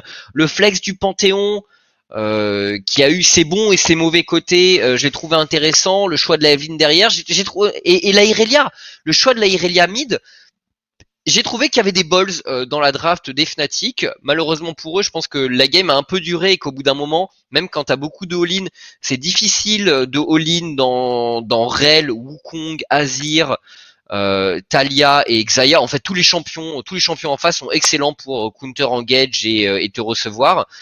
Euh, donc malheureusement, ça a un peu duré et, et leur league game était pas forcément. Euh, et, pourtant, il y avait des bons match-up en lane aussi, donc je trouvais qu'il y avait des bons moyens euh, du côté des Fnatic pour prendre le match à son compte. donc la, la, draft, personnellement, pour l'audace, pour tout ça, j'aurais tendance à mettre un, un, un 7. Tu vois, je le, j'ai, j'ai vraiment été pas mal emballé par ce qui s'est passé. Ça manquait. Le problème, c'est que la draft était un poil binaire de mon point de vue mais pour une équipe qui veut faire de la bagarre et qui pense pouvoir gagner comme ça, je pense que ça a beaucoup de sens. mais voilà, moi personnellement, je mettrais un 7 à la draft Fnatic et je l'ai beaucoup aimé. je l'ai beaucoup aimé, mais il y avait, je trouve qu'au bout d'un moment, malheureusement, ça manquait un peu d'options, mais il y avait beaucoup d'ambition et mhm. ça, on peut pas leur retirer. Euh, bah, je sais pas comment noter, parce que c'est des drafts tellement atypiques. Euh, c'est atypique. C'est et, des deux, enfin pas des deux côtés, parce qu'on est sur du beaucoup plus classique tout de même euh, côté Mad Lions. Mais c'est vrai que c'est tellement situationnel par rapport en réaction à la draft d'en face. On a voulu jouer du counter pick avec euh, ce panthéon top, la Evelyn pour mettre euh, de la paix dans la jungle. Donc je pense que c'est une bonne draft d'adaptation euh, où on n'a pas pu terminer à cause d'erreurs. Euh, je fais un gros bisou à Selfmade, euh, par exemple, et qu'on aurait dû peut-être un peu plus prendre. Donc moi, je pense que c'est une bonne draft aussi. Euh, donc comme c'est quoi la note pour une bonne draft en fait? Bah c'est pas facile parce qu'encore une fois ça va dépendre des conditions que tu fixes aussi tu vois elle est elle est elle est très peu elle est vraiment pas commune la draft de Fnatic mais la façon dont ils l'ont joué et tout ça a du sens Dommage que certaines choses ont été loupées, dommage que certains plays ont été trop individualistes, je pense, mais il y avait l'idée. Allez, non, il faut faire un choix parce que le, le timing avance et on est déjà bien en retard. Ouais, ouais, on est en retard. Allez, je vais faire un set aussi parce que ça reste une bonne draft. Et, euh, et point final. Mais euh, je pense qu'il y avait pas, il y avait, c'était pareil pour la, draft Mad Lions. Hein. C'est une draft qui est, qui est un peu atypique, euh, qui euh, une draft de teamfight en réception avec ce Azir qui est là. On, quand on voit, je pense les Irelia, euh, on est là pour. Enfin, les, les, deux options sont claires. D'un côté, il y a, y a Fnatic qui dit on va vous éclater, et de l'autre, c'est venez, on vous attend. Donc, et on scale et on scale. Et enfin, moi j'aime beaucoup le, le Xayarel qui est quand même assez safe. Euh, avec euh, en réel en réception en peeling je trouve ça assez fort. On a vu que Kaiser l'avait bien mis en, en place. On s'est peut-être fait surprendre sur le pick top lane pour euh, pour ce Wukong. Et ça s'est étonnamment bien passé pour ce le, le, passage niveau 3 a pas mal changé à donne dans le 1v1 hmm. donc euh, c'est une bonne draft aussi hein. on se mouille pas on met un 7 Ouais, ouais, ouais. Euh, alors je la trouve peut-être un peu, un peu risquée en early game, tu vois, la draft de, de Mad Lions. Même si théoriquement sur la bot lane, je pense que c'est censé mieux tenir le choc que ce qui s'est passé, mais le gang de Selfmade a fait, a fait mal et, Karzi, bon, a, peut-être, c'est peut-être pas positionné au meilleur endroit. Pareil, le Picazir comme ça, peut-être, peut-être un poil passif, un poil risqué, ou Kong un peu weak side aussi, tu vois. Je trouvais que bon, ils, en ont fait un bon usage les Mad Lions, mais euh, mais j'ai trouvé ça. Euh, j'ai trouvé ça un peu risqué euh, de se mettre dans cette situation euh, de leur côté. Après, j'aurais tendance à mettre 6, tu vois. J'aurais tendance à mettre 6, euh, perso, même si ça a bien fonctionné. mais je trouve que faire le choix de de lane comme ça qui donne pas tant d'initiative que ça avec une Talia, c'est un poil risqué, tu vois. C'est passé. Mad Lion, c'est scale, mais mais voilà. Voilà, voilà. Donc fin de la notation. Euh, du coup, euh, bon, je pense que on vous a donné un peu nos avis. On t'a pas trop assassiné euh, sur sur la draft. Hein. Non, mais elle est intéressante la draft de Fnatic parce que vraiment, enfin, je, je pense que tu vois, enfin, je pense que je rigole. Vient... Je mets deux, tout plus la merde. je pense que vraiment le, le, le les, les balls qu'ils ont eu sur le choix des champions et tout, j'ai trouvé ça assez intéressant honnêtement. Euh, maintenant, euh, maintenant ouais, c'était assez qui tout double quoi. Mais mais il y avait des balls et et on je pense qu'il faut récompenser le fait d'avoir des balls. Euh, voilà, c'est bien, c'est bien. Il y avait un peu moins de balls du côté de, de Mad Lion sur cette draft. Euh, mais mais aussi en même temps il y en avait un peu dans le sens où euh, où on draft des champions qui sont pas forcément hyper forts en lane et il y a un risque quoi on, on est confiant sur sa capacité à porter la draft un peu plus loin euh, donc voilà, bon, on espère que vous, ce, passage sur la notation euh, vous a plu. On essaiera de, de l'améliorer peut-être. Euh, il y a sans doute des choses à, changer de notre côté. On verra bien, Noir. On a une petite demi-heure de retard sur l'horaire qu'on s'était prévu avec Zavouti, donc on va devoir régler encore quelques petits trucs. Oui, absolument. Mais mais enchaînons donc. Ou alors ou alors on, fait notre petite pause là, Noix, et on, se retrouve avec Zab à la reprise. C'est ça, je pense que ça paraît pas mal de faire une petite pause de, de 3-4 minutes, euh, histoire de désaltérer. Allez, 5 minutes, 5 minutes la pause, histoire de désaltérer, comme quoi j'en ai besoin. Et euh, on retrouve, on se retrouve avec Zaboutine pour parler de l'Amérique du Nord, euh, pour parler un petit peu de la Corée, pour parler aussi un petit peu de la LFL. Et, de la, et du LEC. Et du LEC, pas. À tout de suite.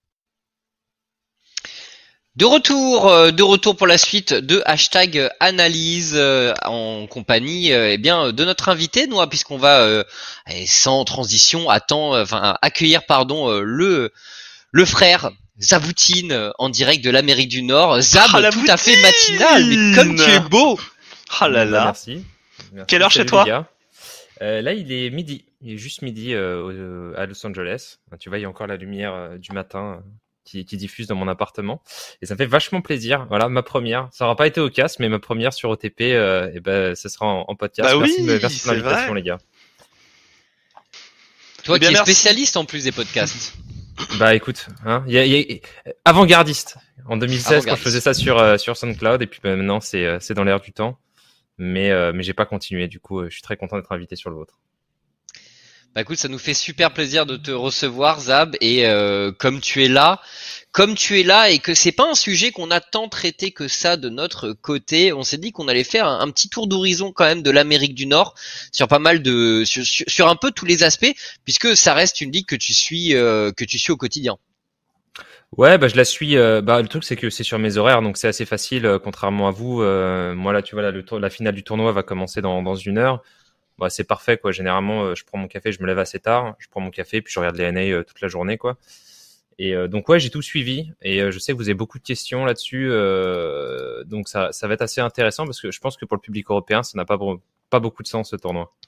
Oui, alors ah. justement, qu'est-ce que c'est que ce tournoi? Alors on a on a un asset qui qui montre la partie playoff de ce tournoi, mais donc le format DNA a changé et on se retrouve avec un lock-in juste avant le, le, le, le, split qu'on connaît habituellement. Donc qui ça se passe en deux groupes avec euh, c'est juste match aller, il me semble, Zab, entre les équipes euh, de ce groupe. Alors, euh, j'ai regardé un petit peu. c'est, il y avait une équipe, je crois que c'était FlyQuest et Team Liquid, chacun dans un dans un groupe, et ils envoient des équipes dans le groupe de l'autre à tour de rôle. C'est un truc comme ça, je crois. En fait, c'est juste un double, un peu comme le, tu sais, le Play in the World, c'est un double, un double round robin. Et puis à la fin, en fait, ça, ça, ça sécure des seeds et après il y a le bracket. Et la dernière équipe, je crois, de chaque de chaque round robin euh, ne participe pas au bracket, en gros. Donc euh, c'est pas, euh, enfin, c'est pas un truc exceptionnel. la question, c'est pourquoi pourquoi ce tournoi? Parce que je pense que pour les Européens, pourquoi? bah forcément, il y a presque un choc culturel.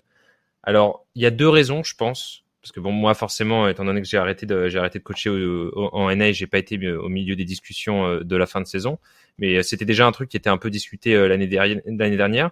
La première, c'est que dans l'e-sport américain comme dans le sport américain, la performance, elle est au service du show et elle est au, service du divertissement.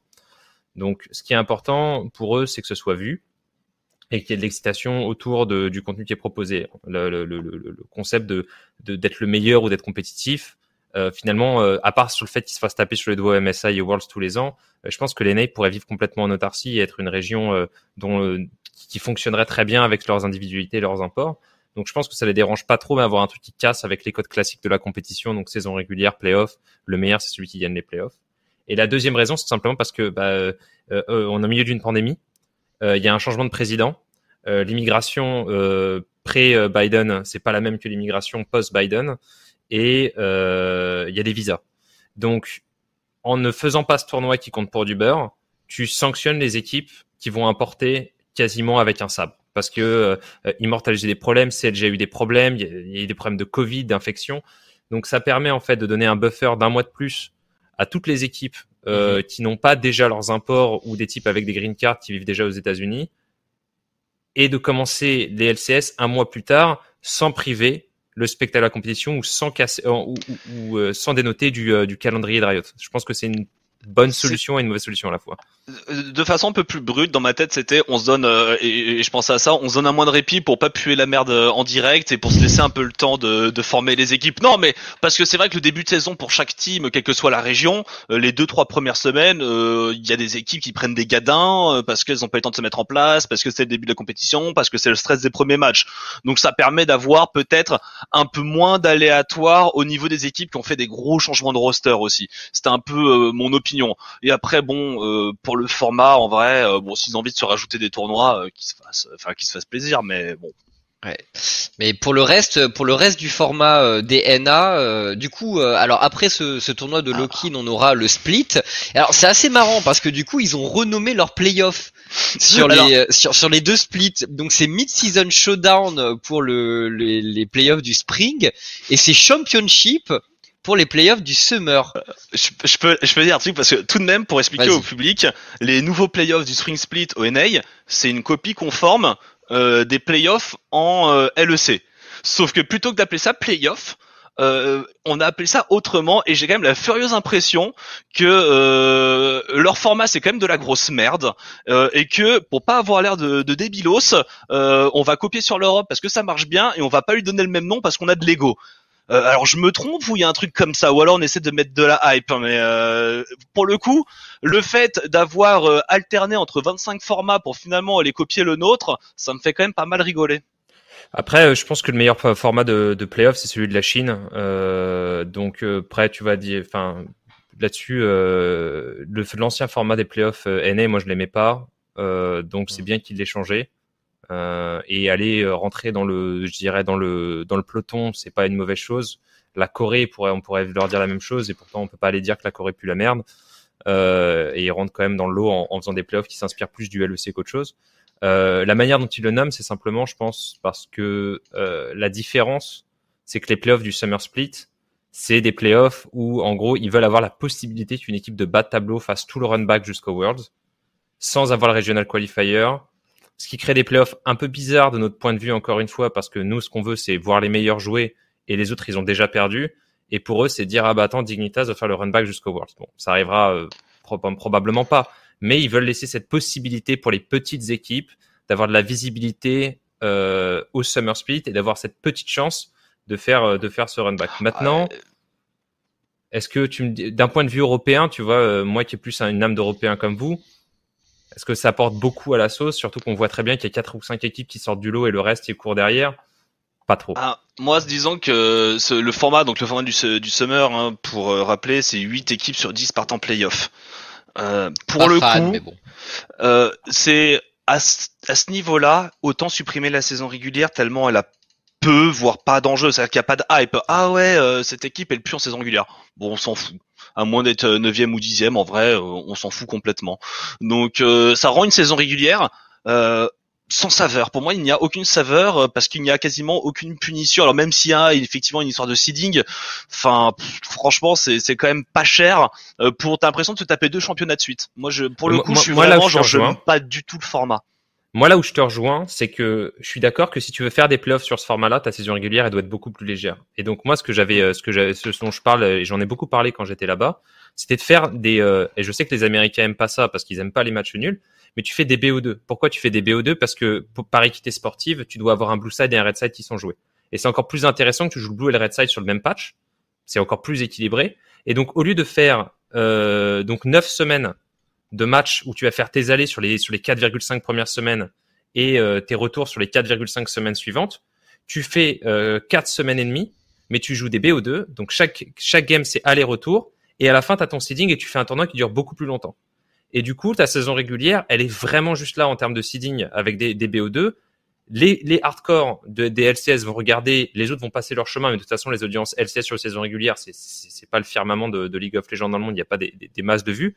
Et tu passes directement en format tournoi. Le problème, c'est qu'ils gardent un format de saison qui est extrêmement lourd pour les équipes, pour le broadcast et pour les viewers personne n'a envie de regarder des, des, 9 semaines de tournoi. Et derrière, ils nous rajoutent la même saison déguisée en forme en bracket. Donc pour moi, soit ils cut la saison régulière, soit ils doivent cut au niveau des playoffs, mais ils peuvent pas faire les deux. C'est le problème pour moi du, du format NA l'impression que c'est un peu surchargé, un peu doublon euh, également de, de, mon côté. Mais, euh, mais donc voilà, on, verra parce que de toute façon, l'ENA, on, on, sent quand même quelque chose dans l'absolu, c'est qu'ils savent pas trop sur quel pied danser et qu'ils essaient à chaque fois de faire des petites modifs. D'ailleurs, c'est une grosse, c'est une grosse année de changement pour l'ENA puisqu'on a changé euh, l'identité visuelle de la ligue, le logo, etc. Au passage, Zap, t'en penses quoi? Parce que dans l'idée, au début, quand tu vois la flamme et tout, slash le diamant, why not? Et puis en fait, quand tu vois le LCS au milieu, c'est what has been seen cannot be unseen, tu vois. Moi, j'ai l'impression que c'était un truc qu'ils avaient gardé. Euh, c'est ce blason. Moi, je trouvais que c'était une identité forte de des LCS. C'était un truc sur lequel ils étaient reconnus. J'ai pas l'impression qu'il y avait l'ancien blason. L'ancien blason des LCS, je le trouvais, euh, je trouvais que ce qu'ils avaient fait, euh, ils avaient le nom, ils, avaient gardé un truc qu'ils avaient, qui vient, enfin le nom LCS, il vient de, ça a été discuté, des, des, défini par NA, et ça a été ensuite transmis à l'Europe. Tu vois que l'Europe rebrand et que les autres régions prennent leur identité, je trouvais que c'était vachement positif, mais il n'y avait pas de problème à ce que les NA gardent ce, tu vois, gardent cette marque-là.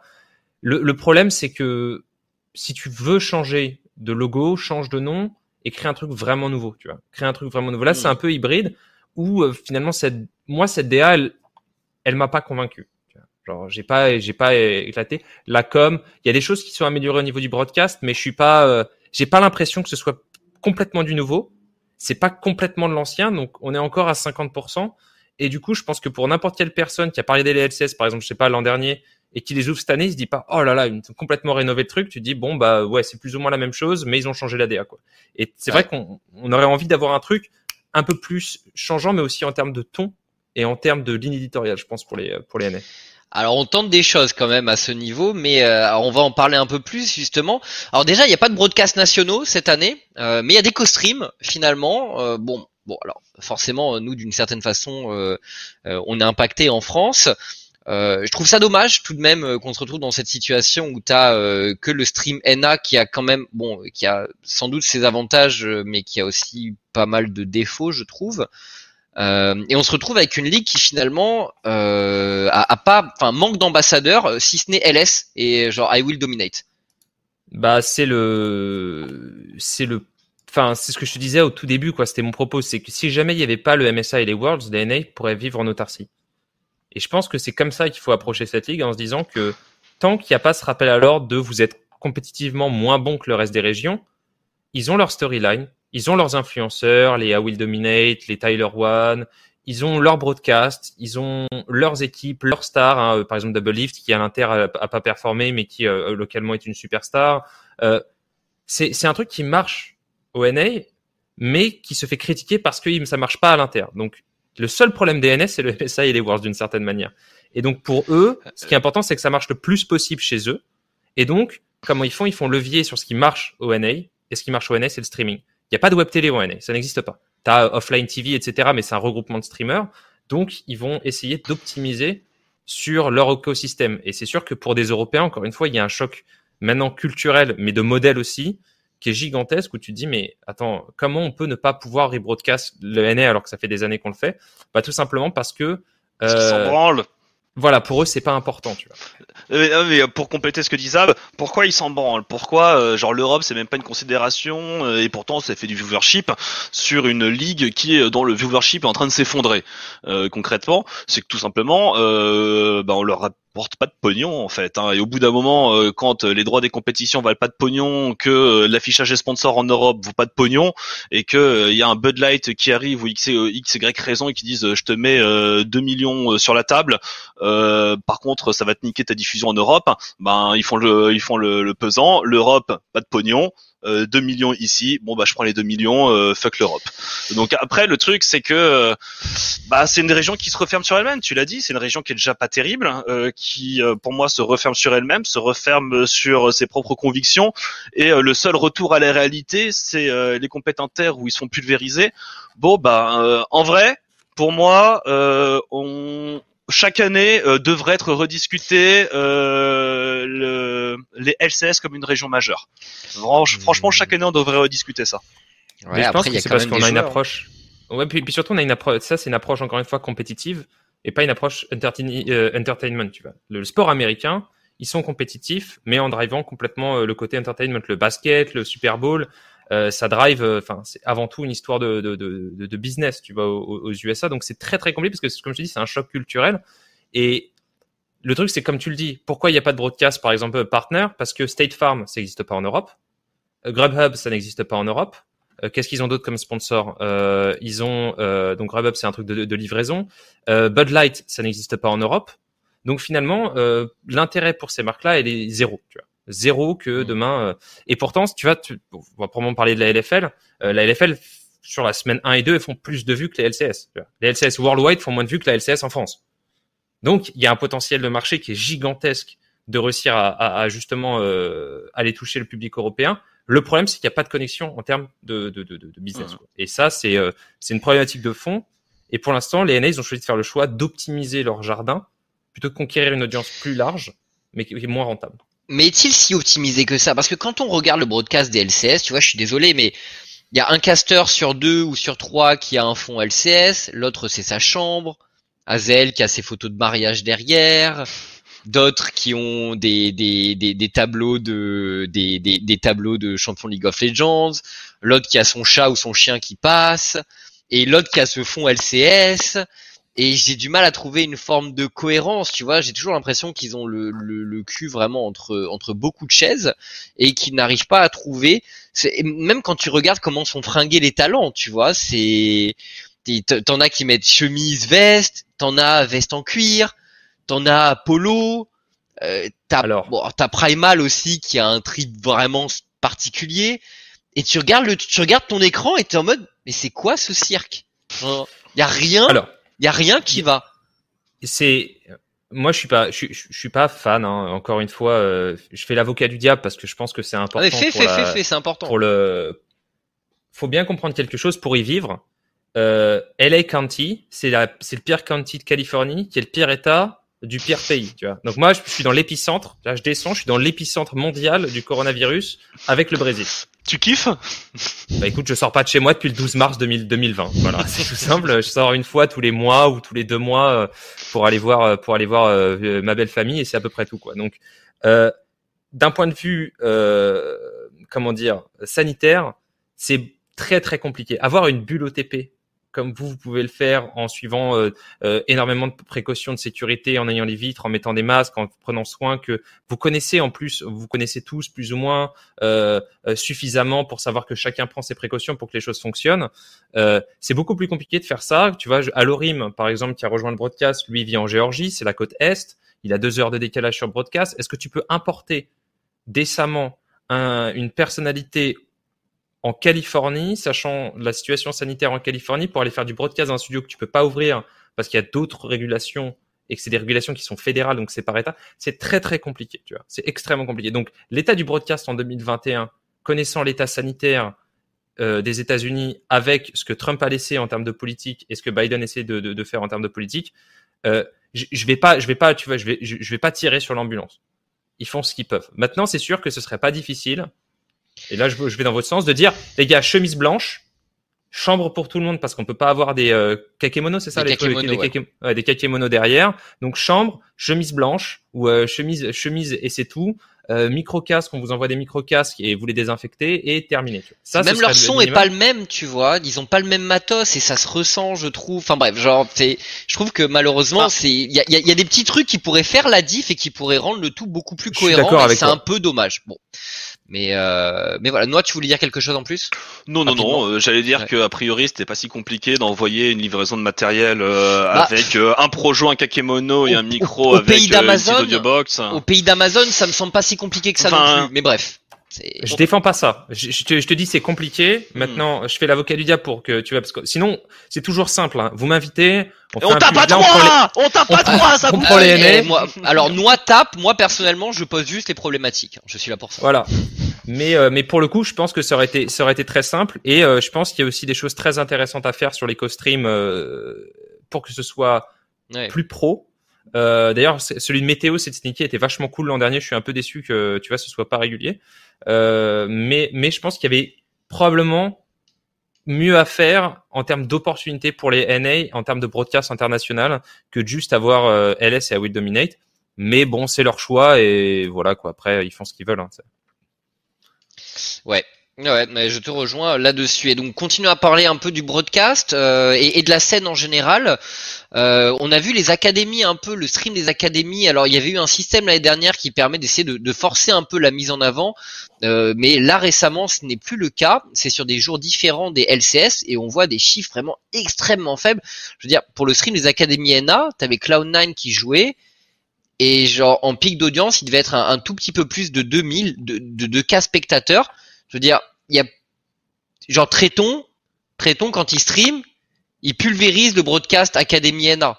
Genre et nous en France, on n'a plus un seul stream compétitif qui fait ce genre de chiffres. C'est du coup, de ton point de vue, la, la, scène Academy, elle a été un peu abandonnée. Zab, qu'est-ce qui s'est passé? Je pense que l'Académie, c'est une bonne idée. Le problème, c'est euh, c'est un très très gros problème parce que ONA, euh, il y a, le problème d'approvisionnement talent, de découverte des talents, de scouting. Donc tu vois maintenant les équipes sont quasiment en train de créer un troisième niveau en dessous de leur académie, parce que l'académie c'est aussi la réserve de ton LCS. Si jamais l'académie elle a les mêmes joueurs de tournoi que ton LCS, c'est bien parce que ça te permet de changer tes joueurs sur les joueurs de scrim. Si c'est pas le cas, ça casse tes emplois du temps en termes de, changement de player quand tu veux quand tu veux faire du up and down entre tes joueurs dépendant de ta politique en termes de coaching staff. Euh, je pense que pour Riot, euh, maintenir tout un système de broadcast avec des talents on air qui doivent euh, rémunérer un système de production, même si c'est en remote, etc., c'est compliqué. Donc c'est une bonne idée à la base d'un point de vue théorique quand ils ont créé le système de franchise, euh, donc fin 2017, début 2018. Et on sent qu'ils n'arrivent pas à en faire quelque chose parce que déjà ils ont dû. Je pense que le challenge DNA, c'est d'arriver à trouver un business model et un broadcast model qui crée de l'engouement aux États-Unis c'est-à-dire euh, regagner l'audience des, des, cerveaux américains parce que bah, par exemple Fortnite aux États-Unis, ça a été énorme, tu vois, quand mhm. c'est arrivé. Et euh, je pense que ça a gratté une part de marché euh, énorme du, de, de, League of Legends. Donc, ils ont un challenge DS sur leur produit phare qui est les LCS. Et du coup, je pense que l'académie s'est pris entre le marteau et l'enclume. Ça pourrait être un truc intéressant, mais ça peut pas être des ligues nationales parce que ça appartient déjà aux franchises. Donc, on peut pas avoir des, des vraiment un système de Ligue 2 qui soit complètement indépendant. Euh, pour, pour, des raisons, pour des raisons de, de, de, de, de transfert de joueurs, comme je disais, etc. Donc, soit tu vas pénaliser les équipes sur leur, sur leur bande touche en essayant de créer une académie forte, soit tu vas, euh, mais ces, ces, ces, ces, ces équipes, elles payent pour ces joueurs, donc elles payent pour être pénalisées compétitivement sur leur équipe 1. Soit tu fais pas ça, mais du coup, tu vas sacrifier le broadcast et la qualité de ta Ligue 2. Tu vois? Et donc, du coup, ils sont tout le temps entre le marteau et l'enclume. Pourquoi? Parce que en France, si tu regardes, euh, la LFL, bien évidemment qu'il y a Vitality B, bien évidemment qu'il y a Misfits Première, bien évidemment que c'est des grosses équipes, mais tu as des gros moteurs d'audience. T'as des gros moteurs d'audience, t'as euh, Carmine Corp, t'as as, Solari, t'as euh, euh, même tu vois euh, Gamers Origin qui sont là depuis longtemps, LDLC qui est, qui pour moi euh, proprement des ports d'étendard de la LFL depuis pas mal de temps, ça fait quoi deux ans qu'ils sont dans le top 3, top 4 et ils ont pas besoin de Misfits première. Et si jamais demain tu dis à Misfits numéro 1, on va privilégier le broadcast LFL et votre académie, elle va être un peu pénalisée. C'est rentable pour Misfits parce que elle va euh, première va être dans une équipe, dans une, dans une ligue qui va être forte au niveau du broadcast, des sponsors, des partenaires, donc ils vont y gagner quelque part. Et ONS, c'est pas le cas, quoi. Bah, ils, ils, ont pas. En fait, le truc aussi, c'est que l'écosystème européen est particulier. La nationalité en, en Europe, euh, c'est quand même quelque chose, bah, forcément, qui est, qui est, propre à l'Europe, à une aussi grosse explosion des, des, différentes et des différentes nationalités. On a un gros chauvinisme sur des équipes qui sont pas représentées en LEC, donc euh, euh, il y a tout ça qui va autour. Et en vrai, encore une fois, le système, l'écosystème des web TV, des gros streamers, etc., qui est quand même, bah, je trouve, beaucoup mieux exploité en France. Enfin, les États-Unis, les NA et les LCS auraient un OTP-like qui peut rendre leur euh, Ligue Academy fun. Parce que c'est ça, dans le pire, si t'arrives pas à créer du niveau de jeu pour attirer les gens, bah dans ce cas-là, euh, à, créer du fun, créer des histoires, créer quelque chose, euh, j'ai quand même pas l'impression que éditorialement parlant, on est les plus grandes flèches du côté des NA. Il y a, y a peut-être des manques effectivement, mais tu voulais réagir, Zab? Ouais, non, c'est juste, je pense qu'il y a une, et ça, c'est vraiment le, le, paradigme très très différent. la France, pour, pour avoir travaillé assez longuement maintenant dans les deux, dans les deux écosystèmes, la France est généralement plus réactive et plus flexible, en tout cas l'Europe, sur les business models. Parce que, étant donné qu'il y a beaucoup moins d'investissement en amont, il n'y a pas d'inertie en termes de coûts. Si en France, tu fais pas de l'argent sur ce que tu crées, tu meurs.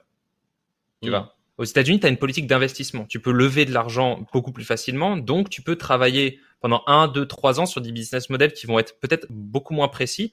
Alors que par exemple en France, l'e-sportainment c'est arrivé euh, super vite. Quoi? Pourquoi? Parce qu'on s'est rendu compte qu'avoir des influenceurs et, euh, et, les coller avec de l'e-sport, bon, ça, c'était un truc qui marchait et ça permettait tout de suite de créer de l'audience qui manquait parfois à l'e-sport pur, tu vois, l'e-sport hardcore.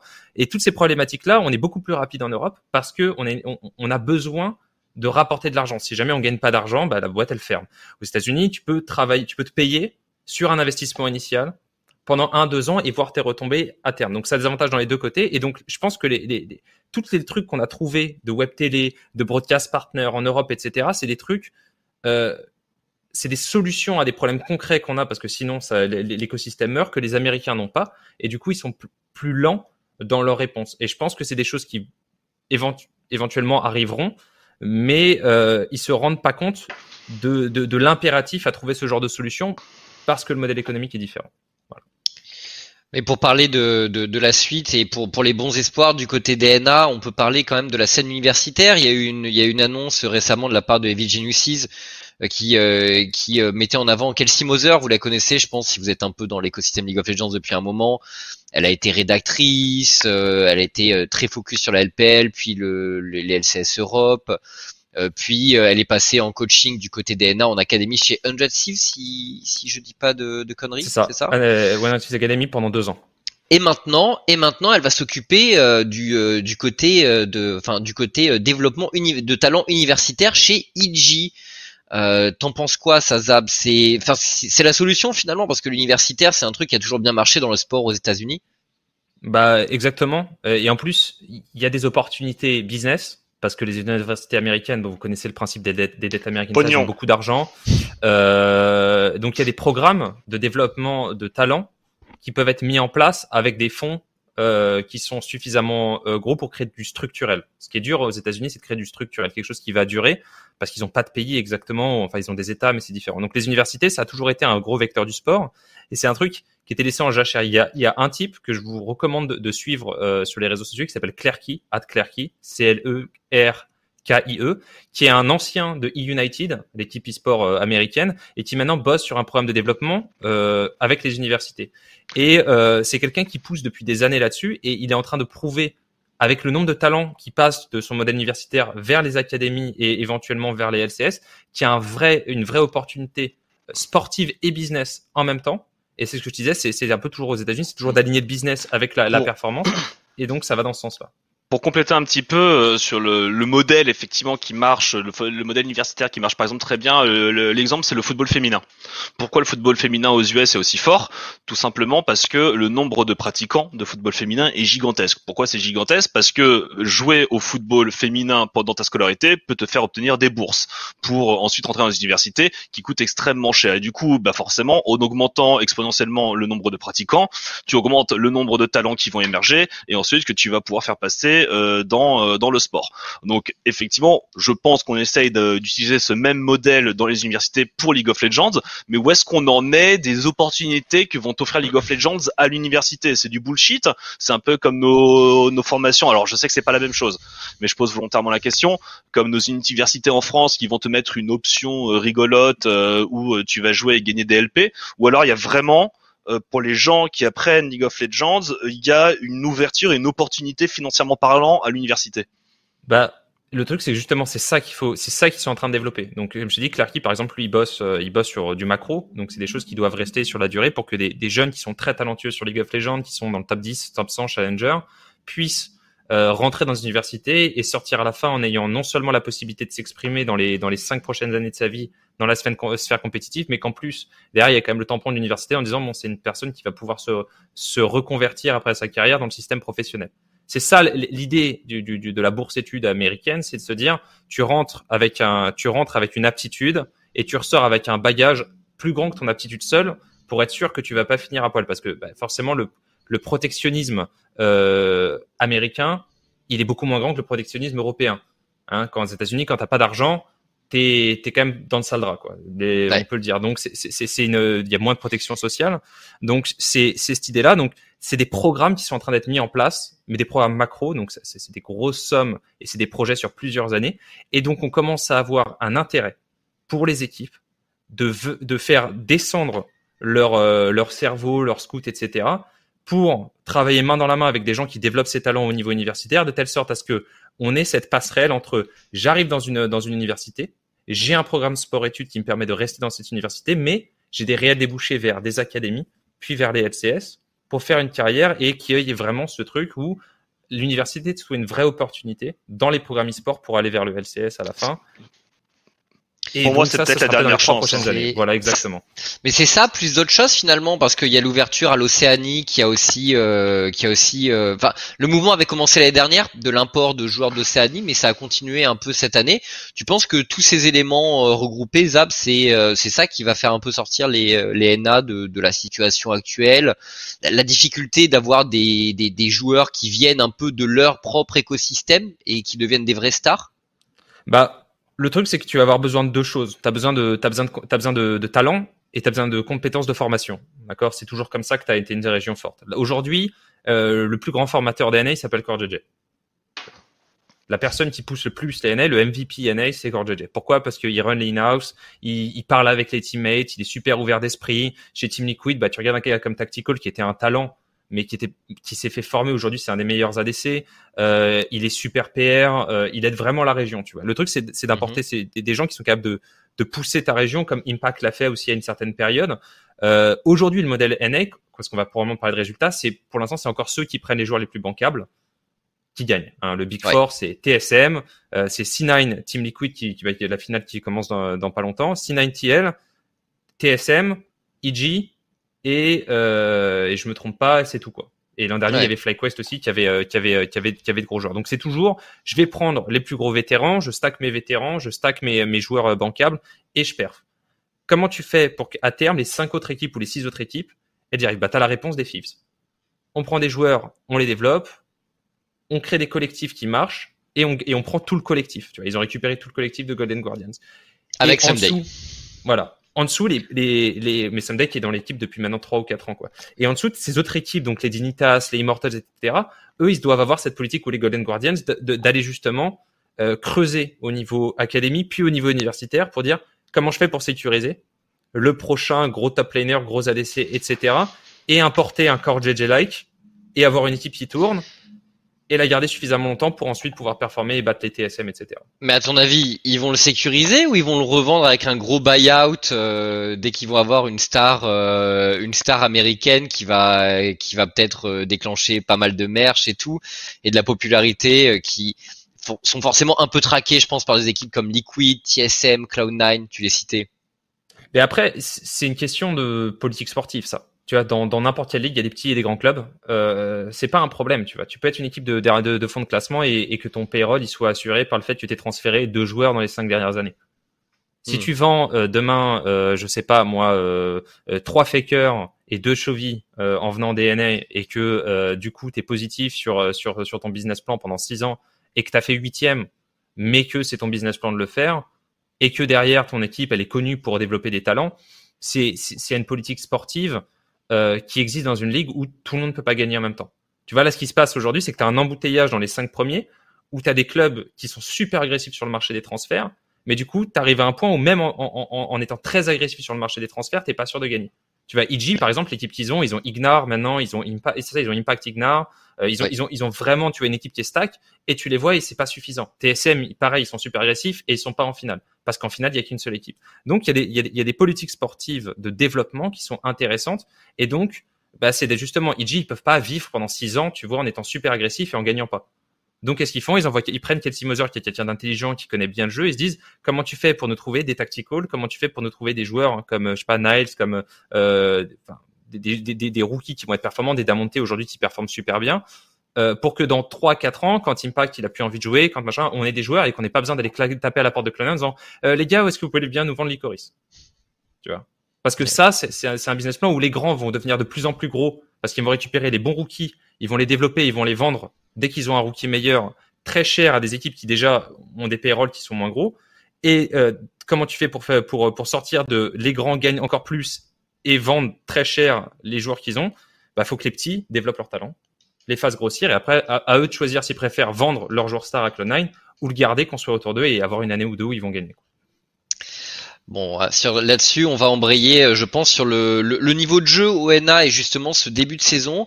Euh, T'en as pensé quoi, Zab, en tant qu'observateur euh, averti? Moi, j'ai regardé quelques matchs, TSM notamment, où j'ai été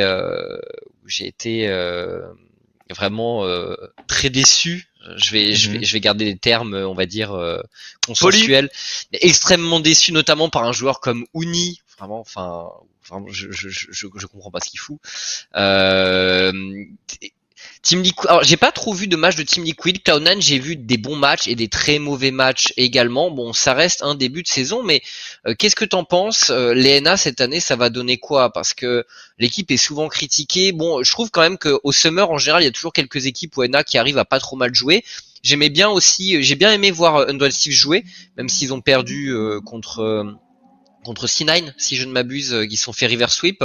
Ouais, c'est ça. Ouais, euh, mais voilà, euh, dans les équipes que j'ai bien aimé regarder, moi personnellement, il y a vraiment une Dread Thieves qui m'a pas mal convaincu. Malheureusement, j'ai pas trop vu de Team Liquid. Cloud9, c'est sur courant alternatif, j'ai l'impression, et, et TSM, j'ai été assez horrifié par ce que j'ai vu. Tu penses quoi du niveau de la CNNA pour ce début d'année? Ça va être mieux ou moins bien que l'année dernière?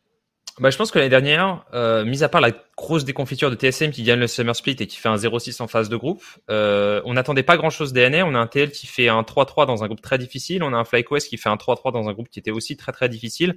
Donc au global, même s'il n'y a pas de groupe qui sort des poules, euh, la performance des NA Worlds était pas aussi atroce que si tu regardes juste le résultat comptable, parce que le, le, le process était pas si mauvais que ça, même si le niveau de jeu euh, il, il, soufflait le chaud et le froid. Je pense que pour une région qui arrivait avec, enfin moi j'avais zéro, euh, tu vois, attendre pour les NA. Mm. Euh, les, comme je dis, TL, ils ont pas trop mal joué et euh, ils auraient eu un tiebreaker, ça m'aurait pas, ça, ça m'aurait pas écorché la gorge. Cette année, euh, encore une fois, j'ai l'impression quand tu regardes les NA jouer, les gens ont peur. Les joueurs ont peur. Genre, c'est vraiment le truc que tu sens quand tu vois les NA, c'est que c'est rater un dragon, c'est peut-être perdre la game. Donc, tout le monde joue un peu à tâtons.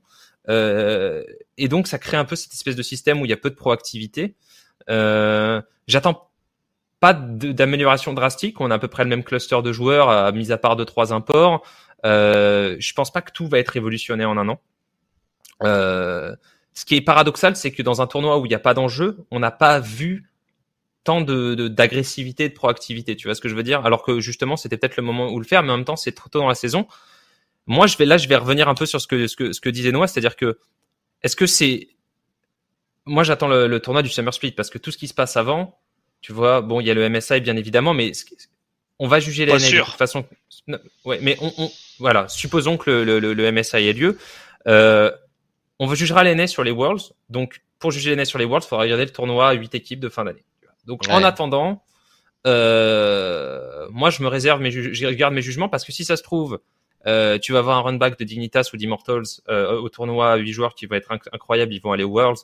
Ils vont se faire gifler par une équipe coréenne. On va dire, ah bah, ils étaient nuls. Si ça se trouve, 100 Thieves a performé toute l'année, ils vont avoir un mental loop sur le dernier tournoi. Et ça se trouve, Perks va arriver à faire une demi-finale des Worlds et on va dire que c'est une légende. Donc, vu qu'il y a énormément de, de points d'interrogation, je réserve mon jugement parce que j'ai pas l'impression. En termes de niveau de jeu, ça transpire encore la peur. Tu vois. On a l'impression ouais. que les joueurs ont plus peur en NA de perdre que n'importe où ailleurs sur Terre. C'est ça que c'est ça qui me frappe le plus. Ça transpire beaucoup. Mais est-ce que tu penses, euh, et ce sera la, la, la dernière, euh, le dernier petit échange sur la NA, après on passera euh, à la LFL. Est-ce que tu penses que que Perks et Alfari vont vont marcher sur la ligue? J'ai pas j'ai pas du tout eu l'impression pour Perks quand j'ai regardé ces matchs. Alfari, j'ai l'impression par contre a, a, a fait très mal à Impact euh, hier notamment dans, mmh. dans, dans, le tournoi du Lockheed. Donc, qu'est-ce que t'en penses euh, les, les deux qui s'envoient déjà des pics et euh, qui, euh, qui, qui nouent un peu une rivalité un au sommet des NA. Euh, c'est c'est un jardin d'enfants pour eux finalement ou euh, où il va y avoir la rivalité. Encore une fois pour Perks, c'était pas tant un jardin d'enfants que ça pour ce que j'ai vu.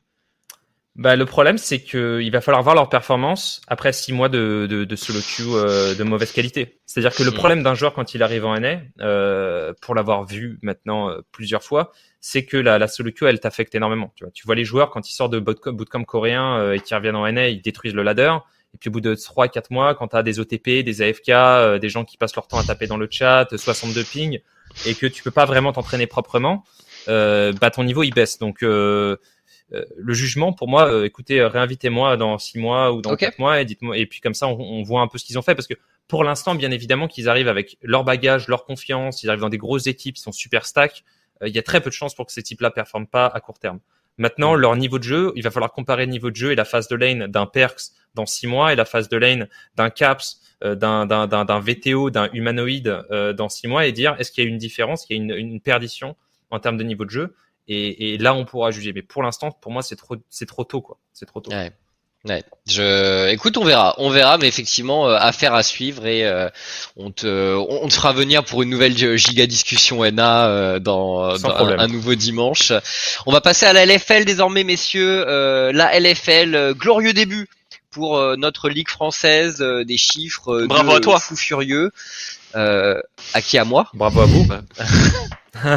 ouais bah ouais bah écoute euh, bon ça effectivement on est euh, on est content on est content dans l'absolu il euh, y a il y a une hype de fou bon il y a il y a deux petits sujets qu'on voulait discuter premièrement la hype autour de la K-Corp je pense que c'est c'est un c'est un des gros sujets de discussion toi Zab tu le vois tu le vois de loin t'es moins t'es moins dedans que nous mais ah, moi je suis je suis fort quand même hein. je ouais. suis je suis fort fort la LFL cette année je peux okay. pas regarder tous les matchs mais je suis la règle, je suis le broadcast. Forcément, moi, j'ai suivi au début aussi d'OTP de, de, très près.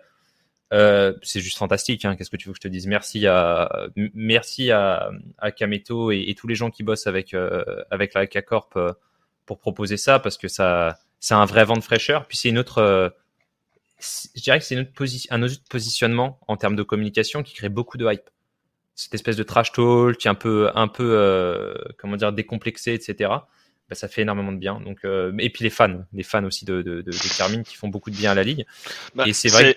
C'est ouais, génial quoi. Non non mais c'est juste génial quoi. Kameto qui, qui pulvérise tous les broadcasts euh, quand il fait son co-stream et qui en même temps ramène énormément de gens qui regarderaient jamais de LoL si c'était pas pour euh, si c'était pas pour ça. C'est c'est gagnant quoi. Ouais, c'est ce que j'allais dire. C'est surtout la, le côté nouvelle audience qui n'avait pas l'habitude. Mm. Euh, après, il y a eu un petit alignement des, des planètes tout de même, parce que c'est vrai que c'est dur de faire la part des choses sur les, les vues de la LFL. Il y a l'effet lancement OTP, qui est l'effet annonce, lancement, la hype OTP.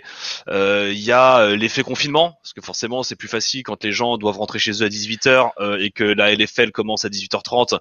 Il y a ça. Il y a, Après, on était confinés l'année dernière aussi. Hein. Remember, ah. hein on était on était hard confiné l'année dernière aussi et les gens pouvaient hmm. pas bosser pendant deux mois et on n'avait pas ce genre de chiffres quoi. Oui, mais les c'est une pente, c'est une pente, ça ne, ça, fait que monter le streaming. C'est de entre 2009 et 2020 on a, on y a gagné, entre 2020 et 2021 on va y gagner et probablement entre 2021 et 2022. Le, le truc c'est qu'il y a tellement eu un gros coup de projecteur en 2020 euh, sur euh, le monde de Twitch et le monde du streaming avec euh, bah, les gens ils sont confinés donc ça à foutre et on a euh, toutes les tous les sports qui sont arrêtés, toute la culture qui arrêtée donc les gens cherchaient un moyen de communiquer. on a un gros alignement des planètes en plus en plus bien sûr de la Carmine Corp. Euh, donc, euh, mais euh, et il y a beaucoup de gens où donc en plus de cette nouvelle audience, il y a aussi beaucoup de gens qui disaient, ben moi j'avais arrêté de regarder League of Legends. Euh, ça m'avait euh, ça m'avait saoulé et euh, bah je reprends et finalement c'est plutôt sympa à regarder. Donc on a on a ce petit enchaînement qui est qui est venu se rajouter et forcément bon bah on est yimbe. On est pas mal, on est pas mal ouais. Vas-y Zab.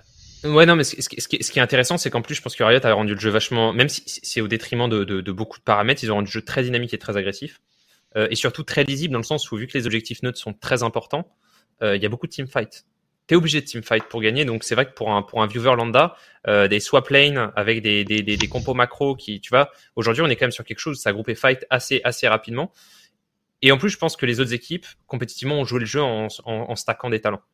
Géo, c'est pas nul. Euh, tu vois, Misfits première, ils sont super forts. BDS, ils ont aussi euh, Donc, on a le storytelling, mais en face, il y a du niveau de jeu. Tu vois, c'est pas juste euh, un tournoi d'influenceurs, la LFL. Euh, ça reste probablement en termes de niveau de jeu la meilleure, la meilleure ligue nationale. Et il y a des games où je vois des matchs. Moi, j'ai fait une review par exemple de Vidby, la macro Vidby par exemple, elle, est, elle, est pixel quoi sur sur leur dernière game. Et je me dis bon bah il y a des games dans les ligues majeures, même Corée, où euh, t'as pas cette, t'as, t'as des erreurs macro que Vidby a pas fait sur cette, sur une game bien évidemment, mais donc ça joue bien. Les autres équipes jouent le jeu et on a les influenceurs derrière pour pousser plus un nouveau broadcast partner, enfin un, euh, un diffuseur, euh, un diffuseur officiel. Donc ça, ça, ça, ça fait un produit qui est génial quoi. Alors du coup, petite question par rapport au, au, niveau de jeu, on va on va se rappeler le classement euh, en LFL actuellement. Euh, on, on, l'a de disponible. Euh, bon, Mrs Première est toujours invaincu, messieurs. Derrière, il y a un gros peloton d'équipes qui, euh, qui les pourchassent. On rappelle que le top 5 seulement en LFL a accès euh, au playoff. On n'est pas au NA. du coup, du coup, qu'est-ce qu'on en pense de la situation actuellement? Est-ce que Mrs Première est imbattable de votre point de vue? Parce qu'on vous rappelle quand même qu'ils ont stacké cette équipe en jouant sur les règles un peu. C'est malhonnête. C'est malhonnête. Bon, l'équipe, l'équipe devrait pas forcément exister sous cette forme, mais finalement entre nous, qu'est-ce qu'on en pense? Est-ce qu'on s'en plaint? Parce que ils ont un peu le rôle de, de grands méchants, mais en interview on les aime bien, ils jouent bien, ils augmentent le niveau de la ligue, tout le monde veut les battre. Qu'est-ce qu'on en pense? On est content ou pas d'avoir une équipe Missis Première comme ça qui a un peu joué sur les règles quand même de la de la résidence française et qui se retrouve avec une équipe gigastack? Ça arrange alors c'est arrangeant c'est arrangeant pour tout le monde euh, c'est arrangeant pour tout le monde c'est arrangeant pour nous parce que ça nous fait une bonne équipe euh, c'est arrangeant en plus parce que c'est des bons joueurs hein, euh, Polska Gurom euh, avec en plus une audience polonaise qui vient regarder c'est arrangeant pour Riot mais concrètement, euh, c'est de la grosse filouterie, c'est-à-dire que c'est euh, c'est contre les règles, on s'est on s'est arrangé. Euh, donc pour rappeler, il n'y a pas normalement on est obligatoirement obligé d'avoir trois Français ou francophones avec. Non c'est deux. oh, non c'est français, ouais c'est deux. C'est deux seulement. Résident. Et c'est pas francophone, c'est résident. Oui, c'est résident, mais j'allais préciser parce que la, la, francophonie avait été fermée parce que avec la Suisse et des pays qui ont plusieurs nationalités, c'était bizarre. Mais Bon, ça c'était l'ancienne équipe. Ça c'était l'ancienne, ouais. C'était l'ancienne, mais c'était l'ancienne équipe. En vrai, d'autres équipes auraient gueulé en disant je suis pas d'accord et si ça se trouve ça s'est passé et je suis pas au courant. Euh, j'aurais j'aurais pas pu euh, m'interposer et trouver une bonne excuse à Misfit. Après, est-ce que c'est grave? Non, je pense pas. Euh, c'est pas comme si tu regardes même euh, dans le football ou, dans les autres sports, c'est pas comme si la Ligue nationale euh, était faite uniquement de francophones, quoi. Donc à limite, mais ça c'est sûr. Non mais ça et comme, comme disait Chap pendant notre conférence de presse de, la soirée d'intro, il faut s'y faire et ça fait monter le niveau de la ligue. Donc c'est hmm. pas grave qu'il n'y ait pas que des Français ou des francophones. Genre je pense qu'au bout d'un moment, si on veut avoir une très bonne ligue, c'est pas possible non plus. Mais c'est même pas le problème là. C'est un problème de résidence. T'en penses quoi, toi, Zab, finalement, de la situation Écoute, le problème, je pense que le seul truc, c'est quels sont les risques pris par les concurrents. Tu vois ce que je veux dire? Parce que, euh, comme, comme je le disais auparavant, on n'est pas en Amérique du Nord ou en Chine. Euh, financer ce genre de projet, euh, c'est des risques. C'est des risques euh, concrets qui sont pris par des, par des, des gens. Tu vois, quand, quand Kameto et son entourage décident de, de, créer Carmine qui passe en Div 2 et puis ensuite il passe en Div 1, c'est sûr que les coûts d'avoir une équipe en LFL, ils sont, ils sont gros. Le truc, c'est que théoriquement, la récompense potentiel, c'est d'être premier, d'avoir cette visibilité, d'avoir ces opportunités business, d'avoir la visibilité aussi de peut-être vendre, tes joueurs à terme à des équipes LEC, etc. Si derrière, tu as, une équipe qui en plus est une grosse structure américaine, qui a une résidence en LEC, qui a son académie, qui est à la frontière, tu vois, euh, en termes de positionnement et qui est numéro un, bah finalement, c'est celui qui prend le moins de risques, qui a le meilleur positionnement, tu vois, qui a la, qui a la plus grosse part du gâteau. Et donc, en termes d'équité tu as une question qui se pose, d'accord? Maintenant, Elle se pose. L'effet de bord d'augmenter le niveau de la ligue, c'est que c'est positif pour tout le monde. Ça a des retombées positives pour tout le monde parce que tu scrimes des meilleurs joueurs, parce que tu es obligé de, es obligé de recruter des meilleurs joueurs, tu es obligé de faire un meilleur scouting. Donc ça, ça, ça fait une locomotive. Comme euh, Fnatic, puis ensuite G2 ont été des locomotives colossales pour l'écosystème européen. Euh, Misfits première, ça, ça, va forcer tout le monde à augmenter son niveau de jeu. Maintenant, à court terme, c'est sûr que euh, si tu prends les, les, des équipes qui ont des, qui ont des projets sportifs, euh, on va dire, euh, plus raisonnables, c'est difficile d'aller taper à la force de, de Misfits et de leur dire, écoutez les gars, on est très content que vous augmentiez le niveau de la ligue dans les cinq, dans les six prochains mois, deux, trois prochaines années, parce que à terme, aujourd'hui, un MCES, euh, un Solari ou même un Gamers Origin, etc., euh, les gars, ils doivent être ils doivent smurfer pour concurrencer un, un Misfits première.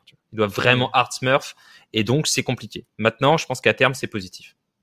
Ouais, ouais, bah écoutez, on, on, va voir ce que ça a donné, mais euh, moi, moi je suis d'accord. Hein, c'est, euh, il y a le côté à la base, je regardais, je me disais, ah, c'est chiant quand même, qui, euh, qui joue comme ça un peu avec les règles et qui et qu'on a l'impression effectivement d'une petite chilouterie. Mais bon, après les joueurs, je les ai eu en interview, ça joue, euh, ça répond aux questions, ça se marre, c'est content de jouer dans notre ligue. Et ça je pense que c'est un truc qui est super. Les mecs sont Jacques Troll la première interview qu'on a eu avec lui, le mec était giga content d'être là, il était giga content, enfin il a été relativement humble dans ce qu'il a dit, il aurait pu un peu trash talk hein, euh, je veux dire on n'aurait pas été formalisé plus que ça. Ça fait partie de l'alignement des étoiles, c'est-à-dire que les joueurs, euh, qui soient français ou étrangers, arrivent en, LFL et là, tout d'un coup, se retrouvent à faire des vues euh, qui sont quand même assez insane, avec énormément d'exposition. Euh, le public a tout de même été particulièrement sympa et gentil. Je pense que globalement, les professionnels du milieu, que ce soit les joueurs, que ce soit les managers, en fait, que ce soit l'écosystème français, a été particulièrement accueillant. Et du coup, on retourne un peu dans ce cercle vertueux. On a des joueurs qui sont contents d'être là, avec beaucoup de, avec déjà beaucoup d'audience de base, avec cet aliment des planètes. Du coup, il y a beaucoup de pression sur les matchs, avec tout le banter qu'il y a sur les réseaux sociaux. Ça fait que les matchs deviennent euh, plus émotif, moins stratégique, moins lent, puisque tout le monde a envie de jouer, tout le monde a envie de prouver. Et du coup, bah forcément, vu que ça joue euh, euh, champagne, le public est encore plus content, fait encore plus de bruit, il y a encore plus d'audience, ça motive encore plus les joueurs, etc., etc., etc. Donc à la fin, c'est vrai que les joueurs, j'ai vu pas mal de joueurs dire, mais en vrai, c'est pas si mal d'être resté dans cette ligue. J'avais peut-être pas le niveau pour aller directement en LEC. J'ai ce petit moment où on a des joueurs comme Chico, comme Viking qui ont déjà pris 20k followers sur les réseaux sociaux. Je monte ma communauté, je me fais repérer dans une ligue avec un gros niveau, et après j'ai un tremplin qui est tout fait pour une équipe de LEC. Je, je pense effectivement, forcément, quand les joueurs étrangers ont la bonne surprise, qui n'était pas forcément anticipable de leur point de vue, euh, bah, ils sont refaits. Ouais. Euh, je voulais juste réagir à certains messages dans le chat qui disent oui, mais attendez, pourquoi vous tapez sur Mrs Première euh, C'est comme Vitality B? la réponse est non, les amis, puisque Vitality B a deux joueurs qui étaient archi résidents dans notre ligue, qui sont Xe Smiley et Hustlin Beast. Et le, le débat, c'est pas est-ce qu'il y a des Français ou des francophones? Le débat, c'est celui de la résidence. Voilà, ne, ne confondez point. Euh, voilà, je voulais euh, préciser, même si c'est vrai qu'il n'y a pas de français du côté de Vitality B, mais c'est pas le fond de, notre discussion euh, en l'occurrence. bref, c'est c'est tout pour notre petit tour de la LFL. On va discuter du LEC désormais, messieurs, avec eh bien un petit. On, avait envie de parler des rookies. En LEC, des rookies français et francophones, puisqu'il y a Blue également dans les rookies francophones qu'on a envie de, de suivre. On a Niski qui est revenu, bon, qui est pas du tout un franco, enfin si c'est un francophone, mais c'est pas du tout un rookie, euh, bien entendu. Et euh, Zab, euh, mhm. voilà, j'avais envie de te poser la question. tu la vois comment cette nouvelle garde française slash francophone, et d'autant plus que tu, tu, participes à son développement un peu. Ouais, bah écoute, moi je la vois forcément super bien. L'histoire des Français en, on le sait historiquement, c'est on n'en a pas tant que ça, mais généralement ils ont plutôt des belles histoires, pour la plupart bien évidemment. Euh, on a on a quelques légendes hein, euh, du, du LEC euh, en, France. On a Nono, on a euh, Yellow Star, Nono, euh, Soaz.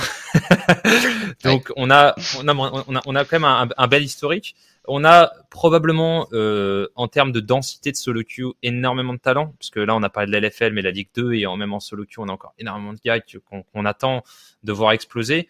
Euh, on a probablement une visibilité comme jamais. On va avoir des types qui, justement, comme tu disais, nous, avec la pression, vont être prêts pour le LEC. Et, euh, et on a, euh, on a donc des, des, rookies. On a euh, Jésus, VTO. Euh, on a Blue. Euh, effectivement, est-ce que j'en ai oublié un? Bah, Il y a Skins maintenant qui est quand même, qui est quand même un habitué. bah, écoute, c'est super. Après, le problème, c'est quand tu passes en LEC, tu, changes, tu changes quand même de braquette, quoi. Ouais. Pas parce que la, la, la, densité du LEC cette année, il faut bien comprendre que euh, les types smurfent déjà leur projet sportif dans quasiment toutes les équipes euh, en termes de, de composition, d'orientation de jeu, etc. Et que ça suffit pas. Parce que quand tu regardes un projet comme SK Gaming, euh, ils prennent Things qui a fait une super saison l'an dernier chez LDLC, ils prennent Blue qui est un des, plus gros talents euh, en termes de, laning mid lane, Jésus qui est un super espoir, il une Mentritz de DNA qui est un super support. Euh, c'est dur, tu vois, c'est dur. Ils sont à 2-3, bien sûr qu'ils gagnent des games, mais tu sais qu'en en LEC, tu joues contre des équipes qui ont un historique ensemble, qui se sont renforcés à l'off-season. T'as G2 contre qui tu vas perdre la 80% de tes games. Et, et t'arrives même avec un projet sportif, c'est pas suffisant parce que t'as pas d'expérience, quoi. Donc, c'est très compliqué. Et c'est comment tu fais euh, pour euh, faire cette bascule vers un milieu beaucoup plus compétitif, rentrer dans le grand bain, sans te prendre une énorme claque mentale, quoi. Et euh, ben moi, tu sais, je bosse donc avec VTO. Sur le Alors, comment tu l'aides? Comment tu l'aides bah, Du coup, moi, en fait, ce qui s'est passé, c'est que je suis passé je suis passé euh, très rapidement euh, aider euh, après après l'aventure Immortals, je suis passé aider un tout petit peu LDLC. Donc j'ai rencontré j'ai rencontré pas mal de bah, pas mal des joueurs là-bas, tu vois, et, et j'ai eu un très très bon contact avec VTO.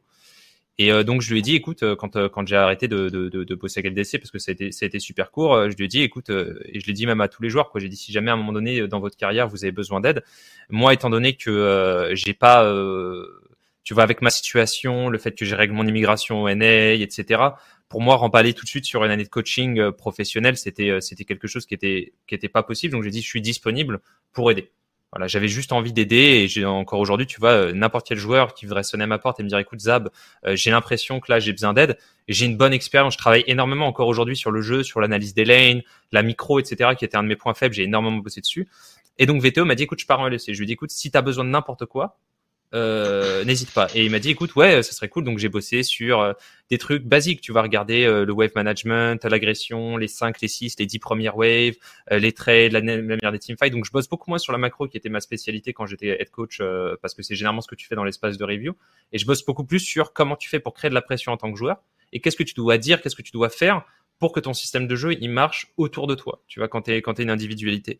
Et donc c'était de faire ça tout en essayant de lui de l'aider sur la transition vers le grand bain. Parce que quand tu arrives et que tu es chez Misfits, tu prends tu prends un coup de poing claque. Tu vois. C'est, t'arrives, tu joues contre Cap sans scream, tu joues contre Humanoid, euh, tu rates ta phase de lane, tu slow push mal ta wave, ta game elle est foutue. Tu vois. Tu, tu, vois sa progression avec Théo depuis euh, depuis que tu as commencé à travailler avec lui? Toi, toi, c'est quelque chose que tu sens? Euh, Alors, le, le, talent, c'est le même, tu vois. Euh, la seule la seule différence, c'est de mettre. Euh, c'est-à-dire que moi, je suis pas, je peux pas faire en sorte que VTO il, il, il joue mieux au jeu. Euh, parce que bien jouer à League of Legends, c'est c'est toute une stack mentale de, de, de, choses auxquelles tu dois faire attention. Ce qui est important, c'est qu'il soit capable de reproduire sa performance et que quand il gagne, il sache pourquoi. Donc, c'est de, de pointer les, les, éléments, les fondamentaux, parce qu'il y a beaucoup de joueurs qui sont très forts sans avoir forcément tous les fondamentaux ou avoir intellectualisé l'expérience de jeu. Donc c'est de connecter ça de telle sorte à ce que lui se dise j'ai gagné. Je sais pas, j'ai lane euh, contre, euh, j'étais en solo queue, j'ai lane contre Knight ou Chovy, j'ai gagné ma lane. Pourquoi j'ai gagné ma lane? Et pourquoi ce champion, s'il fait ça et s'il fait ce que j'ai fait, il va gagner la lane que ce soit Knight ou que ce soit euh, Chips qui joue en qui joue en Twitch Rivals. Et c'est juste là-dessus que je l'accompagne. Et après, c'est dire si ça a marché à ce moment-là, que le moment où tu es en LEC, si tu fais la même chose, ça va marcher. Mais il faut que tu le fasses. Et donc, c'est toute cette préparation mentale que j'essaie là-dessus, que j'essaie de, de, de, de l'aider, de l'accompagner, euh, de manière complètement, euh, tu vois, volontaire. quoi. C'est vraiment un truc. Euh, moi, je le fais. J'ai pas, j'ai pas prétention à être le meilleur du monde dans ce que je fais, tu vois, mais juste vu que j'ai cette disponibilité et que moi j'aime beaucoup le gars, je pense que c'est un type formidable et qu'il a un talent fou. C'est juste de le faire en essayant d'apporter ma pierre à l'édifice pour que à la fin il explose quoi. Parce que je pense qu'il a un hmm. potentiel incroyable. Bah écoute, euh, on va voir ce que ça a donné, mais ouais, nos, nos, nos Français, euh, au passage, euh, nous, Noix, ça nous donne, ça donne une situation incroyable qui est que on a plein d'équipes cool à suivre. les équipes, les équipes avec lesquelles on a une, une attache maintenant, se sont décuplées très fortement. C'est ça. Vitality, forcément équipe française, avec Duke dedans, qui est un de nos meilleurs potes, skins, enfin c'est c'est bankable. G2, c'est G2, c'est la record d'audience, c'est un banger, euh, c'est l'équipe la plus titrée. Fnatic, historiquement, c'est euh, un banger en aussi. plus. Yaniski, même il y a Tolki dans l'équipe de cast. Euh, Misfit, il y a des Français. SK, euh, il y a des Français. Euh, déjà, ça fait déjà 5 équipes sur 10. J'oublie qui dans les, dans, les, équipes. Rogue, il y a Ansama, il y a un Français, ça fait 6 équipes. Du coup, Mad Lions, ils sont gauleries à jouer parce que ça joue des compos un peu champagne et que c'est une équipe de et a du talent. sympa. Euh, et en vrai, du coup, il reste trois équipes. Il reste Excel, il reste Mad, enfin pas Mad Lions, Excel, Schalke et Astralis. Et, euh, Astralis. En vrai, Schalke, c'est assez marrant parce que Godgilus, il a quand même une personnalité. Il y a Bedagueux qui est pas dégueu. Et après, effectivement, il reste deux équipes euh, qui sont pas intéressantes, je dirais, du point de vue des Français. Mais il y a la Strat quand même chez Astralis. Il y a la On essaie de raconter des histoires sur la ça, ça, te fait rigoler deux minutes et après tu passes à autre chose. Mais c'est vrai. mais n'empêche que contre G2, il avait bien joué on a on a huit équipes, on a huit équipes qui sont oh allez sept et demi qui sont vraiment intéressantes, je pense, du point de vue du public. Donc forcément, c'est nous on est heureux parce que on a combien de chances on a d'envoyer une équipe aux Worlds où on est euh, émotionnellement impliqué? Il y en a beaucoup parce que je vois pas Excel et Astralis aller aux Worlds. Tu, tu ressens ce truc-là toi aussi, Zab? Ouais, bah oui, la hype elle est, elle est fantastique. Euh, le problème c'est qui, qui tu supportes. Tu vois, quand moi j'ai un quand j'ai un misfit euh, quand j'ai quand j'ai un misfit euh, Vitality, c'est dur parce que moi je toujours Duke. Je, connais le je connais le désarroi du coach. Tu vois, c'est quelque chose genre c'est impossible à expliquer mais c'est terrible. Perdre quand t'es coach, tu vois, tu vas te dire perdre quand t'es joueur, perdre quand t'es coach, c'est tout aussi horrible, même c'est différent, c'est un horrible différent, euh, mais c'est vraiment horrible. Euh, mais en même temps, bah, tu sais, euh, j'ai pas envie de voir, euh, tu sais, j'ai pas envie que tu vas veto ping. Je lui dis bon alors, c'est passé comment? Bon, on a perdu, on a gagné. Donc c'est toujours difficile parce que Jésus, c'est pareil, même si tu vois, j'ai pas une interaction directe avec lui, moi je le soutiens à 100%. Donc t'es toujours en train de choisir entre papa et maman. Moi, Niski, c'est un type que j'adore. Je suis pour Team Niski à 200%. puis il y a Tolki, etc. Tu vois, j'ai aussi envie que Fnatic fasse des paires. C'est c'est terrible. C'est terrible, en même temps, c'est merveilleux. Mais c'est cool. Mais euh, il y a toujours un perdant. Il y a tout, quasiment tout le temps. À moins que tu vois, euh, je sais pas, euh, Vitality mettre un gros 20 minutes à Astralis, c'est là, hum, c'est super, tu vois, t'es content parce que, parce qu'à la fin, personne ne perd, mais c'est sûr que t'es toujours bien choisi entre papa et maman. En l'occurrence, Vita a perdu contre Astralis, funeste match. Ah messieurs, parlons rapidement également de, de l'adversité de la concurrence en Europe, puisque G2, G2 a recruté Reckless cette année. Euh, mais ils sont, mais ils sont pas premiers actuellement du LEC. Ils viennent de concéder leur première défaite. Oui, oui, non, mais euh, il y a. Qu'est-ce qu'on pense Qu'est-ce qu'on pense de la concurrence à côté euh, Zab, je vais te poser la question. Rock joue bien en ce moment. Ils ont amélioré leur macro, je trouve. Ils l'ont. Euh, ils ont augmenté la vitesse à laquelle ils jouent. On a une équipe comme Mad Lions également qui a des super early games. Ils ont des choses à régler encore, mais ça joue. Fnatic a des grosses individualités aussi. On sort des draft ballsy comme, comme celle d'hier contre contre les Mad Lions. Qu'est-ce que t'en penses un peu? G2, c'est déjà fait ou, finalement il y a, de la concurrence euh... alors il y a de la concurrence, c'est sûr. On est dans une méta où Rogue va être bon parce qu'il y, a du, y a du mage, il y a beaucoup de mages euh, au mid, ce qui aide énormément Rogue. Tant qu'il y a des mages au mid, Rogue sera, une bonne équipe, ça c'est sûr. Je pense qu'ils ont, euh, ont une compo qui est très très équilibrée à partir du moment où, où il y a ce type de champion. Le problème c'est pas de battre G2 en saison régulière. Le problème, c'est pas de battre G2 en winner bracket des playoffs. Le problème, c'est de battre G2 en loser bracket des playoffs. Et c'est le moment où tu penses que tu vas gagner ta game. Et Reckless, c'est le genre de gars qui te fait gagner des games que tu dois pas gagner. Et G2 gagne déjà les games qu'il devait gagner avant que Reckless arrive. Donc c'est ça le problème, c'est qu'en BO5, comment tu fais pour aller chercher euh, T'es en cinquième game, t'es à 10 gold derrière, Reckless fait un quadra kill et puis tu dis bon bah voilà, tant pis, G2 gagne la coupe ils vont juste être très très durs à battre. Maintenant, c'est sûr que euh, les projets sportifs à côté, que ce soit Mad Lions, que ce soit Rogue, que ce soit, euh, je veux forcément dire, bon, Fnatic, je pense qu'ils sont sur une année de transition, donc je suis pas certain que Fnatic soit concurrent direct, mais quand tu vois Schalke qui joue super bien, et même des équipes du milieu de classement qui pour l'instant n'ont pas, pas, pas réussi à s'exprimer, il y a une vraie concurrence. Maintenant, je pense que dans le Money Time, G2 a euh, tellement d'expérience d'avance pour prendre la bonne décision, le bon team fight, le bon moment et que c'est sur des détails que font les que se font les BO et je pense que là-dessus G2 a, a une marge énorme. On, on a quand même la, la, forme la plus ultime euh, de toutes les toutes les équipes qu'on a pu avoir, c'est-à-dire qu'à la limite avant on avait Perth et Caps et euh, on en parlait en pré-show hier. Ouais, on en parlait en pré-show, sauf que t'as historiquement le meilleur AD carry qui arrive au seul poste qui n'était pas le meilleur poste chez G2. Ils ont le meilleur top laner, alors peut-être que la jungle ça se discute. Ils ont le meilleur top laner, ils ont le meilleur mid laner, ils avaient le meilleur support, ils ont maintenant le meilleur AD carry. Bah, bonne chance hein. Et surtout, ils ont de l'XP, quoi. C'est oui. c'est que c'est pas comme si Reckless était juste le meilleur ADC parce qu'il gagnait ses solo queues. C'est que c'est le meilleur ADC quand il est mené 0-2 en match compétitif contre une équipe chinoise et qu'il faut gagner le team fight contre Woody. Tu vois, Exactement. Quand il y a une Katie Lulu sur la bot lane et que tu, tu remercies les coachs. Ouais, je pense que il y a, ça va être dur. Mais G2, le narratif de G2, c'est le MSI et les Worlds de toute façon. Tout ce qui est en dehors, euh, pour eux, c'est une formalité. On les attend de toute façon euh, au World Championship. Mais j'espère qu'ils vont se faire bouger en Europe pour que, pour que, enfin voilà, on, verra en playoff bien sûr. Hein, tu l'as dit, euh, mais mais j'espère qu'il y aura des équipes quand même pour venir leur prendre des BO et une finale, pourquoi pas, ce serait assez dingue. Mais on n'y est pas encore bien sûr.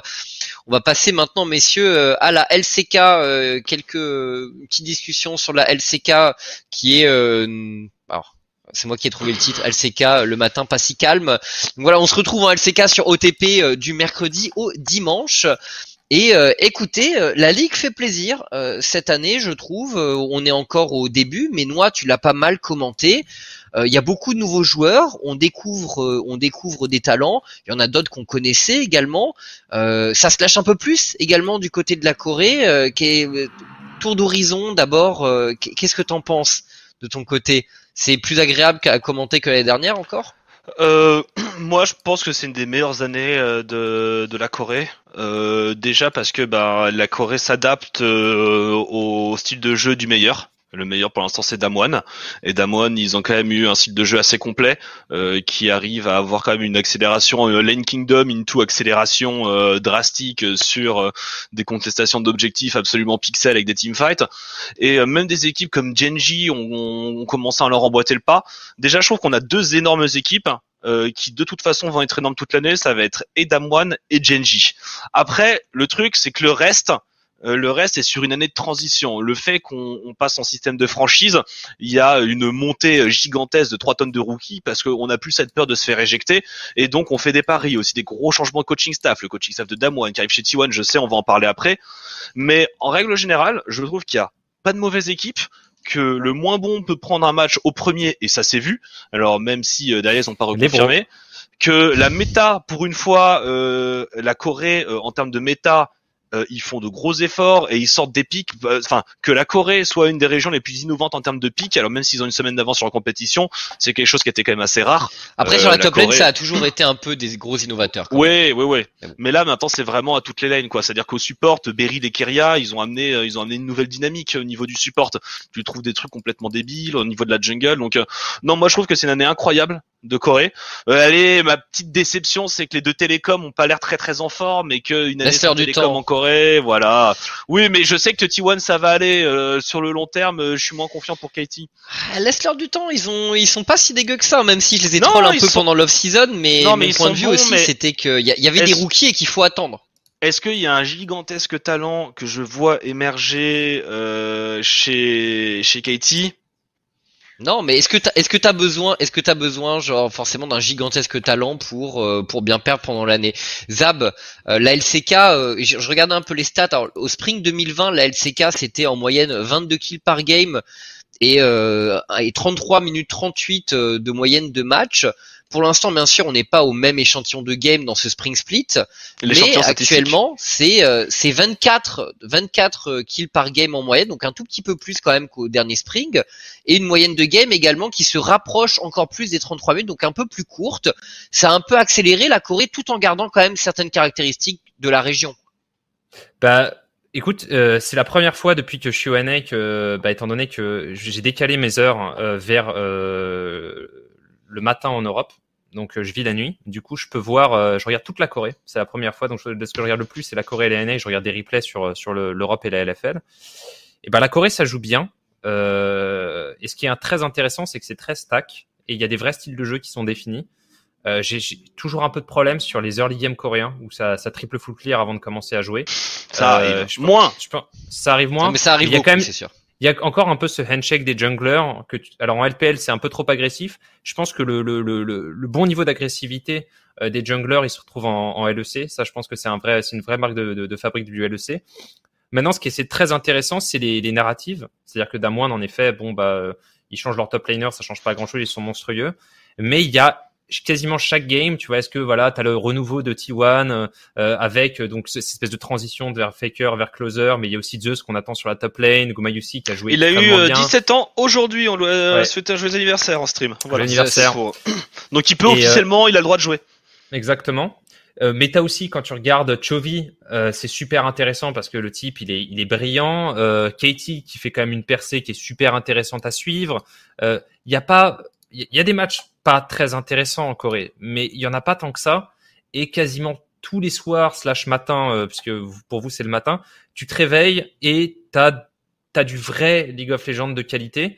Et, euh, et sur, comme tu vous disiez, il y a de l'innovation, le Oudir avec le, le Chemtank, il y a, y a énormément de choses qui arrivent, euh, qui sont, qui viennent de Corée, et on a une vraie identité, un vrai style de jeu, et c'est en train de redevenir une région euh, qui a trouvé son identité on a eu une crise identitaire en LEC, euh, en, LCK euh, pendant euh, les deux dernières années, je dirais.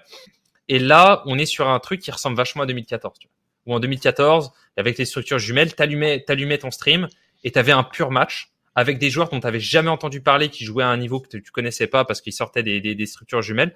Et ben là, j'ai un peu le même sentiment que tu lances la Corée et voilà, ce gars-là, tu le connaissais pas, bah, c'est une machine et, tu vas en entendre parler dans les dans les 3, 4, 5 prochains mois ou les 2, 3 prochaines années.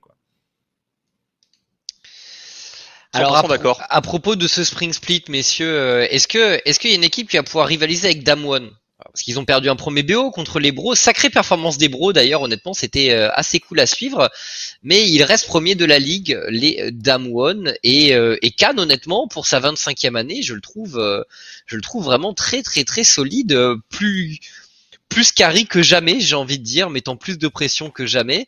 Euh, est-ce, qu'il y a de la rivalité, Noah, pour les Damwon sur le Spring Split? Je parle du Spring Split parce que laissons le temps, bien sûr. Bah, s'il y a une seule équipe qui peut aller venir gratter un peu les Damwon, je pense que c'est Genji.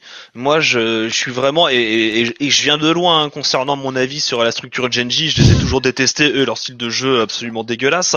Mais il faut dire que cette année, euh, je trouve que c'est un bonheur de regarder Genji jouer. Donc, euh, alors oui, ils ont perdu leur match aller. Euh, je pense que avec l'expérience, dans une bonne configuration, etc., sur un best of five, il y a, y a match. Il y a match. Je pense que Damwon est quand même meilleur, mais il y a match. T'en penses quoi, Zab? Le spring, c'est pour Damwon? On attendra de voir le summer, bien sûr. C'est difficile parce que les gars, ils ont été confirmés, quoi. C'est-à-dire qu'ils savaient qu'ils étaient bons. Maintenant, ils ont dans la, ils ont dans la certitude. Et euh, pour moi, le, le, meilleur joueur du monde, c'est Showmaker. Euh, parce qu'il il a un style de jeu euh, à mi-chemin entre tu vas faker et dopa, il, il, est super intelligent et il force à l'erreur en permanence, il fait quasiment pas d'erreur, que ce soit la phase de lane, les teamfights. Et le problème, c'est que c'est la première fois que tu as une équipe qui joue aussi bien macro, mais qui est genre pas tout, enfin depuis euh, SKT en, dans les premières années, ils sont pas prenables en teamfight. Mm. Donc il faut que tu sortes un truc de ton chapeau parce que tu vas pas gagner les fights, mais ils vont pas faire d'erreur macro. Donc soit tu vas arriver dans les dans les dans les des BO de type euh, euh, SKT contre Samsung en, 2000, en 2016 où chaque match dure 50 minutes parce que tous les teamfights sont au PV près, soit tu perds. Mais eux feront pas d'erreur. Et, euh, et je pense que Kan, Noguri, ça change pas grand chose. Ils ont juste besoin d'un type qui crée de la pression topside parce que le, le, le, le foreman est tellement fort chez euh, chez euh, chez Damwon que euh, tant il prendrait Wunder, il, il, pourrait il pourrait avoir les mêmes performances. Tu vois. Tant qu'ils ont un type pas le pire de top laner. Oui, ah, bien évidemment, mais je vais quand même prendre un type qui crée de la pression. Donc tu peux prendre Buipo, Wunder, euh, tu vois, un, juste un, un, type qui va qui va générer de la pression, qui va drag le jungler topside instantanément le reste de la de la de la game est cadenassé. Et après dans les teamfights, bah c'est c'est des magiciens. Donc euh, ouais. je pense que le spring est pour eux. Maintenant, j'attends de voir ce que je pense que T1 a une courbe de progression qui est super intéressante. Mmh. Voilà. Ouais, bon, on va en parler après de toute façon euh, des euh, des T1 euh, et en, en, parlant de la top lane parce que tu évoquais un peu le sujet, je voulais revenir sur une individualité. Bon, moi, je l'encense à chaque fois que je le caste. Bon, il n'est pas aussi euh, visible que des joueurs comme Chovy, Showmaker.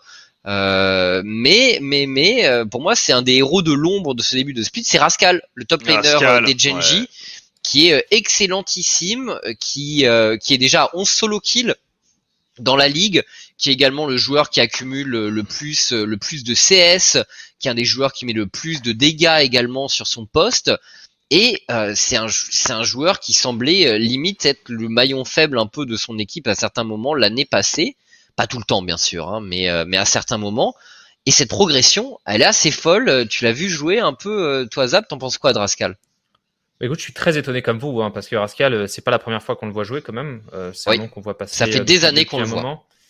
Et euh, mais bon, Core JJ, euh, on l'avait vu passer au ONA quand il est arrivé chez, euh, quand il est arrivé en tant que remplaçant chez euh, chez Samsung Galaxy à l'époque. On s'attendait pas à ce qu'il devienne champion du monde et un des meilleurs supports de la ligue. T'as des joueurs comme ça qui se révèlent sur le tard. il a 23 ans, Rascal. C'est tard. Il a 23 ans et c'est sa meilleure année de mon point de vue pour l'instant. Ouais. Et je pense qu'il y a beaucoup un truc maintenant de l'expérience que j'ai en tant que coach l'écosystème compte beaucoup, compte énormément. La manière, les mots euh, que ton coach va utiliser, la confiance qu'il va t'accorder, les ressources que tu vas avoir, la manière dont les joueurs. Peut-être que tu sais, en plus en Corée, l'âge, c'est un truc. Il y a eu un changement récent de staff avec Edgar, qui était un peu le, le, le, coach de base depuis des années, qui est parti finalement, et on a mmh. laissé le, on a laissé la place à, aux, aux assistants, dont Odin, j'ai eu beaucoup d'éloges de, de, sur Edgar, ayant travaillé avec Crown. Euh, ouais. J'ai eu beaucoup, beaucoup de retours très positifs sur le, sur le gars. Après, c'était une autre. Peut-être c'est dur quand t'as gagné.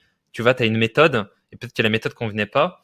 Euh, mais c'est sûr que la manière dont tu vas te positionner, et surtout, je te dis en Corée, l'âge, ça compte. Donc peut-être maintenant qu'il a 23 ans et qu'il a une position beaucoup plus euh, de, de, de, senior, euh, ça lui convient plus, et donc il arrive à s'exprimer. Mais c'est vrai que c'est le jour et la nuit, quoi. Moi, Rascal, je m'étais dit bon bah ça va pas, ça va pas marcher.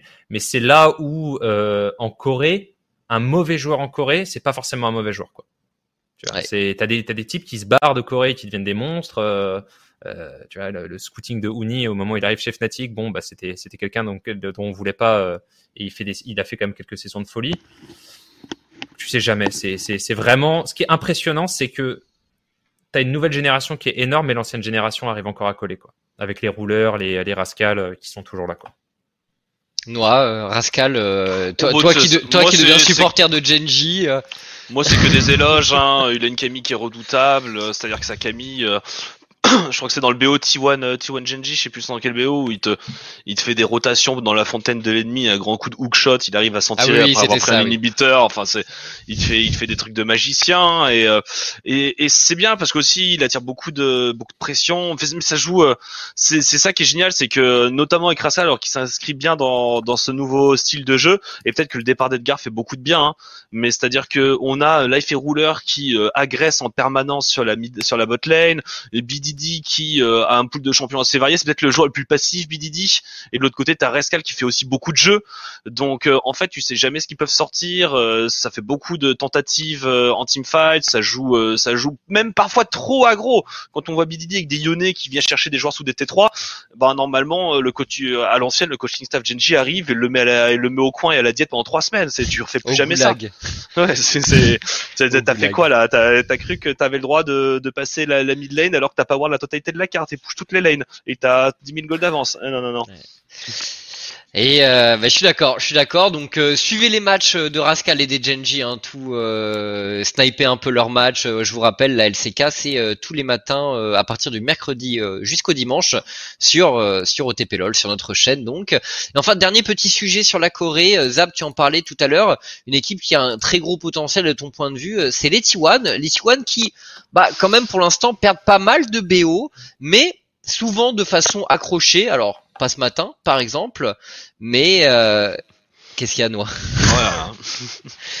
Non, mais c'est vrai, tu vois. à tes paroles. Bah, c'est vrai, genre, euh, ils, perdent, beaucoup de matchs et, ah, oui, euh, oui, mais, euh, mais de façon accrochée, bien souvent, comme je le disais, puisque leur bilan est pas si famélique que ça pour une équipe qui est pas très bien classée pour l'instant. Euh, bon, après on a recruté le coach, euh, le coaching staff champion du monde des Damwon, qui a permis la progression de Damwon. Je, vous rappelle un peu ce qui s'était passé en 2020. Damwon, cinquième de la saison régulière au Spring, ils, perdent au round 2 des playoffs. Et on se disait ouais bon, euh, est-ce que finalement Damwon c'était pas le, le soufflet qui retombe? Et on a un peu ce sentiment là du côté de T1 que ça va pas être forcément un split grandiose. Après, il est un peu tôt encore pour se prononcer, mais t'en penses quoi, Zab? Il y a plein de tentatives au niveau des joueurs. Closer, Faker, Faker qui joue. Il y a une commande Faker hein, dans le dans le chat maintenant. C'est le point d'exclamation Faker et il y a Moobot qui dit aux gens qui arrivent le matin en Corée euh, pourquoi Faker n'est pas là? C'est quand même incroyable. On a été obligé de faire ça. Hein. C'est un peu comme le il joue qu'en Fnatic. Ouais. Alors, non mais il y a, y, a, y a, plein de trucs qui sont tentés du côté euh, des T1. T'en penses quoi toi qui as dû gérer des bancs euh, dans une équipe et, et faire des mouvements Qu'est-ce que t'en penses? Je pense, mais c'est mon avis, ça n'engage que moi qu'il y a quelque chose de très difficile à faire euh, chez T1, c'est de donner les clés à Closer. Euh, dans le sens où soit Faker va porter cette équipe pendant les cinq prochains splits, et à ce moment-là, il faut investir sur Faker, et c'est le, encore le joueur clé de l'équipe. Soit, euh, et c'est des choses qu'on ne sait pas, personne n'a l'information, j'ai pas des codes Corée, je pense que c'est l'information, elle est, elle est beaucoup trop difficile à avoir. Soit tu considères que Closer c'est l'avenir, mais à ce moment-là, il faut lui donner les clés de la maison. Euh, et, à ce moment-là, il faut, il faut qu'il ait un vrai statut de, titulaire. Je pense que ça, c'est important pour, euh, la dynamique du joueur. Et après, il faut savoir si c'est une année de performance. Et ça, je pense que c'est un problème de management qui vient de, d'au-dessus, même du, management coréen, de savoir si T1, ils ont besoin pour exister d'être dans le top 4 Corée, ou s'ils peuvent se payer une, vraie année de transition. Et à ce moment-là, bon, Kana, il est monstrueux aussi, donc c'est des questions, mais l'itération Faker Teddy euh, Kana, on la connaît. Maintenant, est-ce que, euh, est-ce que euh, Zeus, tu vois, Closer, Gumayusi, c'est pas ça dans un an ou dans six mois ou dans huit mois ou, peut-être même dans, dans, deux ans, c'est peut-être ça qui va faire que T1 va redevenir l'équipe championne du monde. Euh, après, il y a alors effectivement pour pour rebondir là-dessus, euh, bon, il y a beaucoup de choses. Déjà, effectivement, il y a euh, quelques interviews du coaching staff de Damwon qui explique qu'il se laisse ancien coaching split, staff. enfin ancien coaching staff de Damwon bien sûr, mais maintenant chez T1. Donc bon, déjà c'est le coaching staff champion du monde, donc ils ont le droit au bénéfice du doute. Euh, premièrement. Euh, après, ils ont dit que forcément, ça allait prendre du temps, qu'ils allaient recréer, ils font des tests, à peu près, on l'a tous vu. Maintenant, effectivement, moi, je rebondis parce que Zeus, il est très attendu, ça y est, il va pouvoir jouer. Goumé aussi, on a vu qu'il était très bon, Teddy est très bon, ok, pas de problème. Mais maintenant, effectivement, le problème est sur la mid lane. C'est-à-dire que, est-ce que, alors, ça a un peu changé, mais est-ce que Closer, c'est un Easy bis euh, qui, quand il va falloir jouer les matchs importants, va se faire reléguer au placard et gardera une certaine rancœur, hein, parce qu'il y a quand même un peu de rancœur de, de la part de Easy d'avoir vécu dans l'ombre de Faker avant de se vers la Chine. Euh, est-ce que en fait on va dégoûter un autre mid laner qui de toute façon n'aura jamais sa place? Donc euh, je suis d'accord, c'est il faut les gens veulent savoir. Voilà, on veut une bah après, réponse. Après très bah, Closer a joué plus de matchs que que Faker pour l'instant, mais cette saison. mais moi ce qui me perturbe légèrement finalement, c'est qu'on se retrouve dans une situation où Faker joue les les gros matchs euh, bon, je pense pas qu'il fasse les perfs de sa vie, mais je pense pas non plus que ce soit euh, que ce soit euh, aussi aussi nul que certaines personnes euh, veuillent le dire. Je pense que c'est un peu entre deux eaux. Il y a des il y a des matchs qui sont qui sont pas mal et d'autres matchs qui sont mauvais. mais voilà, il y a un truc il y a un truc que je fiche pas, c'est de mon point de vue, quand tu veux perf au meilleur niveau et dans une région aussi compétitive que de la, que la Corée, t'as besoin de régularité. Du coup, si tu dois jouer à chaque fois que les équipes les plus chaudes euh, on stage, bah c'est pas si évident que ça, je pense, de sortir des perfs de fou. Et, de l'autre côté, Closer qui joue que les petits matchs ou les matchs les plus abordables techniquement, mais qui fait pas non plus pour l'instant des performances de malade. Donc je sais pas trop sur quel pied on danse du côté euh, du staff euh, de T1. J'avoue que je, bah, je sais pas quelle est la finalité de tout ça.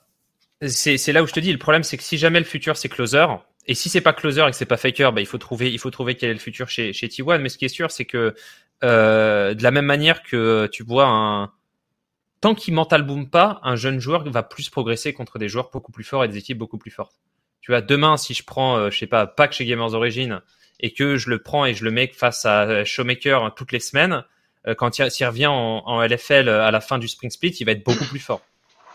Le seul truc qui peut arriver, c'est que si les fans lui tombent sur le dos et essaient de, de, de, détruire sa de, détruire sa carrière et qu'ils ne le supportent pas, bah du coup dans le process il s'est brûlé. Mais donc, là la question, la question, la question, c'est euh, si closer c'est le futur, faut le faire jouer. Si c'est pas le futur, faut laisser faker, il faut trouver le, faut trouver le futur. Chips. Et si, mais, mais c'est une question qui est importante pour ce staff. C'est le seul problème, je pense. C'est qui le futur chez T1 bah, on veut une réponse. Bah, en fait, on, veut, on, on, pas de langue de bois. Est-ce que c'est closer? Non mais moi j'ai pas les réponses. Je dis parce que genre, euh, je trouve, je trouve pas que je trouve pas que Faker fasse son meilleur début de saison, loin de là.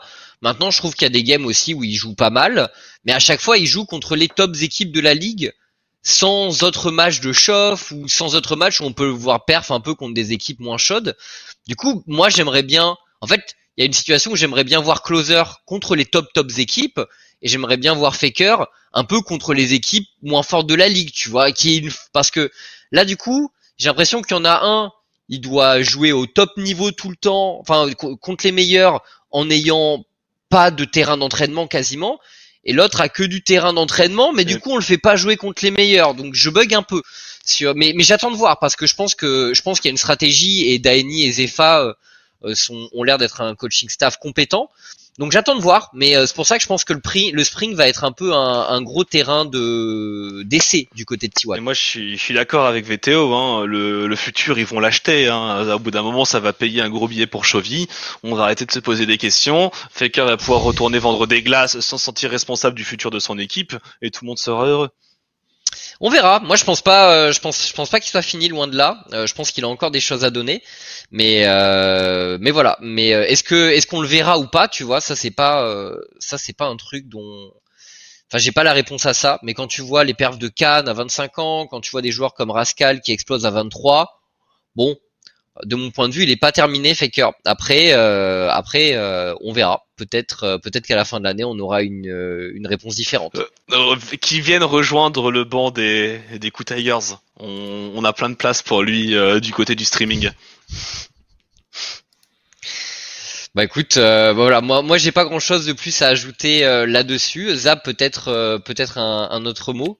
Moi, je trouve que euh, je trouve que Faker joue encore bien. Euh, ça dépend des matchs. Hein. Il y a des matchs où il, a pas, la... terrible, hein, mais euh, il a pas la marge. Il a plus la marge. C'est surtout ça. C'est-à-dire que euh, aujourd'hui, euh, le meilleur mid laner ATM pour moi, c'est euh, c'est Showmaker.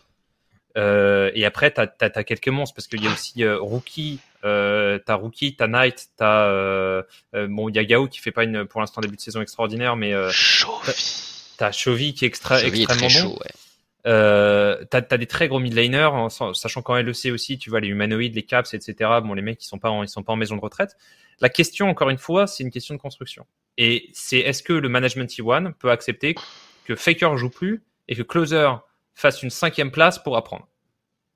Est-ce qu'ils sont capables d'encaisser ça Tu vois? S'ils sont capables de l'encaisser et qu'ils sont persuadés que Closer sera le futur, à ce moment-là, c'est mieux de faire ça parce que ça va, ça va accélérer la, la, la transition de T1 le faire en pointillé, ça prend juste plus de temps pour rien. Par contre, si jamais il pense que Faker peut encore performer en demi-finale et en finale des Worlds et gagner le titre, alors à ce moment-là, euh, soit il le ménage, il n'y a pas de communication et à ce moment-là, ils mettent closer juste et comme c'est un, easy win 2. Mais c'est ça qu'il faut régler du côté Team, encore une fois. Mais je pense qu'il est vraiment encore très très bon Faker. Mmh. Bah écoute, euh, on verra. L'année, euh, l'année nous apportera des réponses dans tous les cas. Messieurs, c'est la fin de ce premier hashtag euh, analyse. C'était un plaisir. On a pris un peu de retard par rapport à la base. Bon, on s'était dit fin 22h, il est 22h28. Bon, on a eu l'introduction de l'émission, etc. On va régler ça. Zab, merci beaucoup. c'est un plaisir, mec. Hein. Enfin, comme d'habitude, loin des yeux, mais pas loin du cœur, tu le sais. Et ne, bah, t'inquiète pas, Zaboutine, on finira par euh, obtenir les droits de co-streamer en tant qu'influenceur l'Amérique du Nord pour aller caler nos meilleures boutines à 4h du matin. sur un stream, euh, sur une radio pirate qui s'appellera sur une radio sur, une, sur une radio pirate, on changera nos voix. Euh, bah, merci de m'avoir invité, merci au chat, merci. Euh, bah, félicitations aussi, j'ai pas eu le temps, bah, les gars, pour votre début de projet, ça, ça cartonne. Euh, moi, je suis ça de très près, de, de très loin et de très près en même temps. Euh, n'hésitez pas dans le chat à donner masse de subs, à juste sub à, fond, soutenir un projet qui, euh, qui, qui vient du cœur. Il y a beaucoup de gens qui bossent derrière. Et, euh, et puis bah pour moi, euh, quand je rentre en France, je passerai vous faire un coucou physiquement et peut-être passer une ou deux fois sur le bureau de cast. Mais bah on espère bien. Soyez patients. Il y a, il y, a, il y a de la paperasse de mon côté et il y a et il y a une pandémie, donc du coup ça ralentit un peu, mais mais je passerai vous voir promis. Écoute, euh, merci Zab pour tous ces mots, merci de nous avoir accompagnés pour cette première de hashtag euh, analyse. Écoutez, nous on va vous laisser, euh, il est tard, si vous voulez voir un peu League of Legends compétitif, il y a l'ENA, on en a parlé un peu tout à l'heure. Finale, du entre, entre Perks et Alfari. C'était pas arrivé depuis 2017 que les deux joueurs se rencontrent en finale, si je ne dis pas de bêtises. C'était la finale du Summer Split Europe à Bercy à l'époque. Euh, on, y était, on y était. Euh, voilà, voilà. Merci à tous de nous avoir suivis pour cette première de hashtag analyse. On se retrouvera tous les dimanches à 20h avec euh, eh bien d'autres invités. voilà, on, parlera de plein de choses. On s'interdit rien. parfois. C'est-à-dire que oui. d'autres hosts, parfois parce que là c'était nous deux pour la première, mais vous pourrez avoir Twix, vous pourrez avoir Tréton ou ou Chips ou Noix et les tout le tout le monde mixé dans un ordre aléatoire. Complètement. Et on s'interdit rien encore une fois. Ouais, alors j'ai tenu, vous aurez jamais Noix et Tréton, parce que j'ai tenu à jamais être seul avec lui dans une émission. Voilà, quand même, quand même. Mais donc voilà, on s'interdit rien. Il y a des fois peut-être où euh, on se dira qu'avec euh, avec X Y invité, et parce que l'actualité nous le permet, on reviendra sur une draft, on parlera de, on parlera de trucs euh, plus pointus sur le jeu, on verra. Enfin, honnêtement, euh, ce format nous laisse beaucoup de liberté, donc euh, on a euh, puis et revenir sur des drafts avec Zab aussi un de ces quatre, pourquoi pas, ça pourrait le faire. Donc voilà, on se laisse beaucoup de liberté, on va faire plein de choses dans, cette émission et on, on espère que ça vous a plu. N'hésitez pas à vous laisser à nous laisser vos retours et bonne soirée à tous.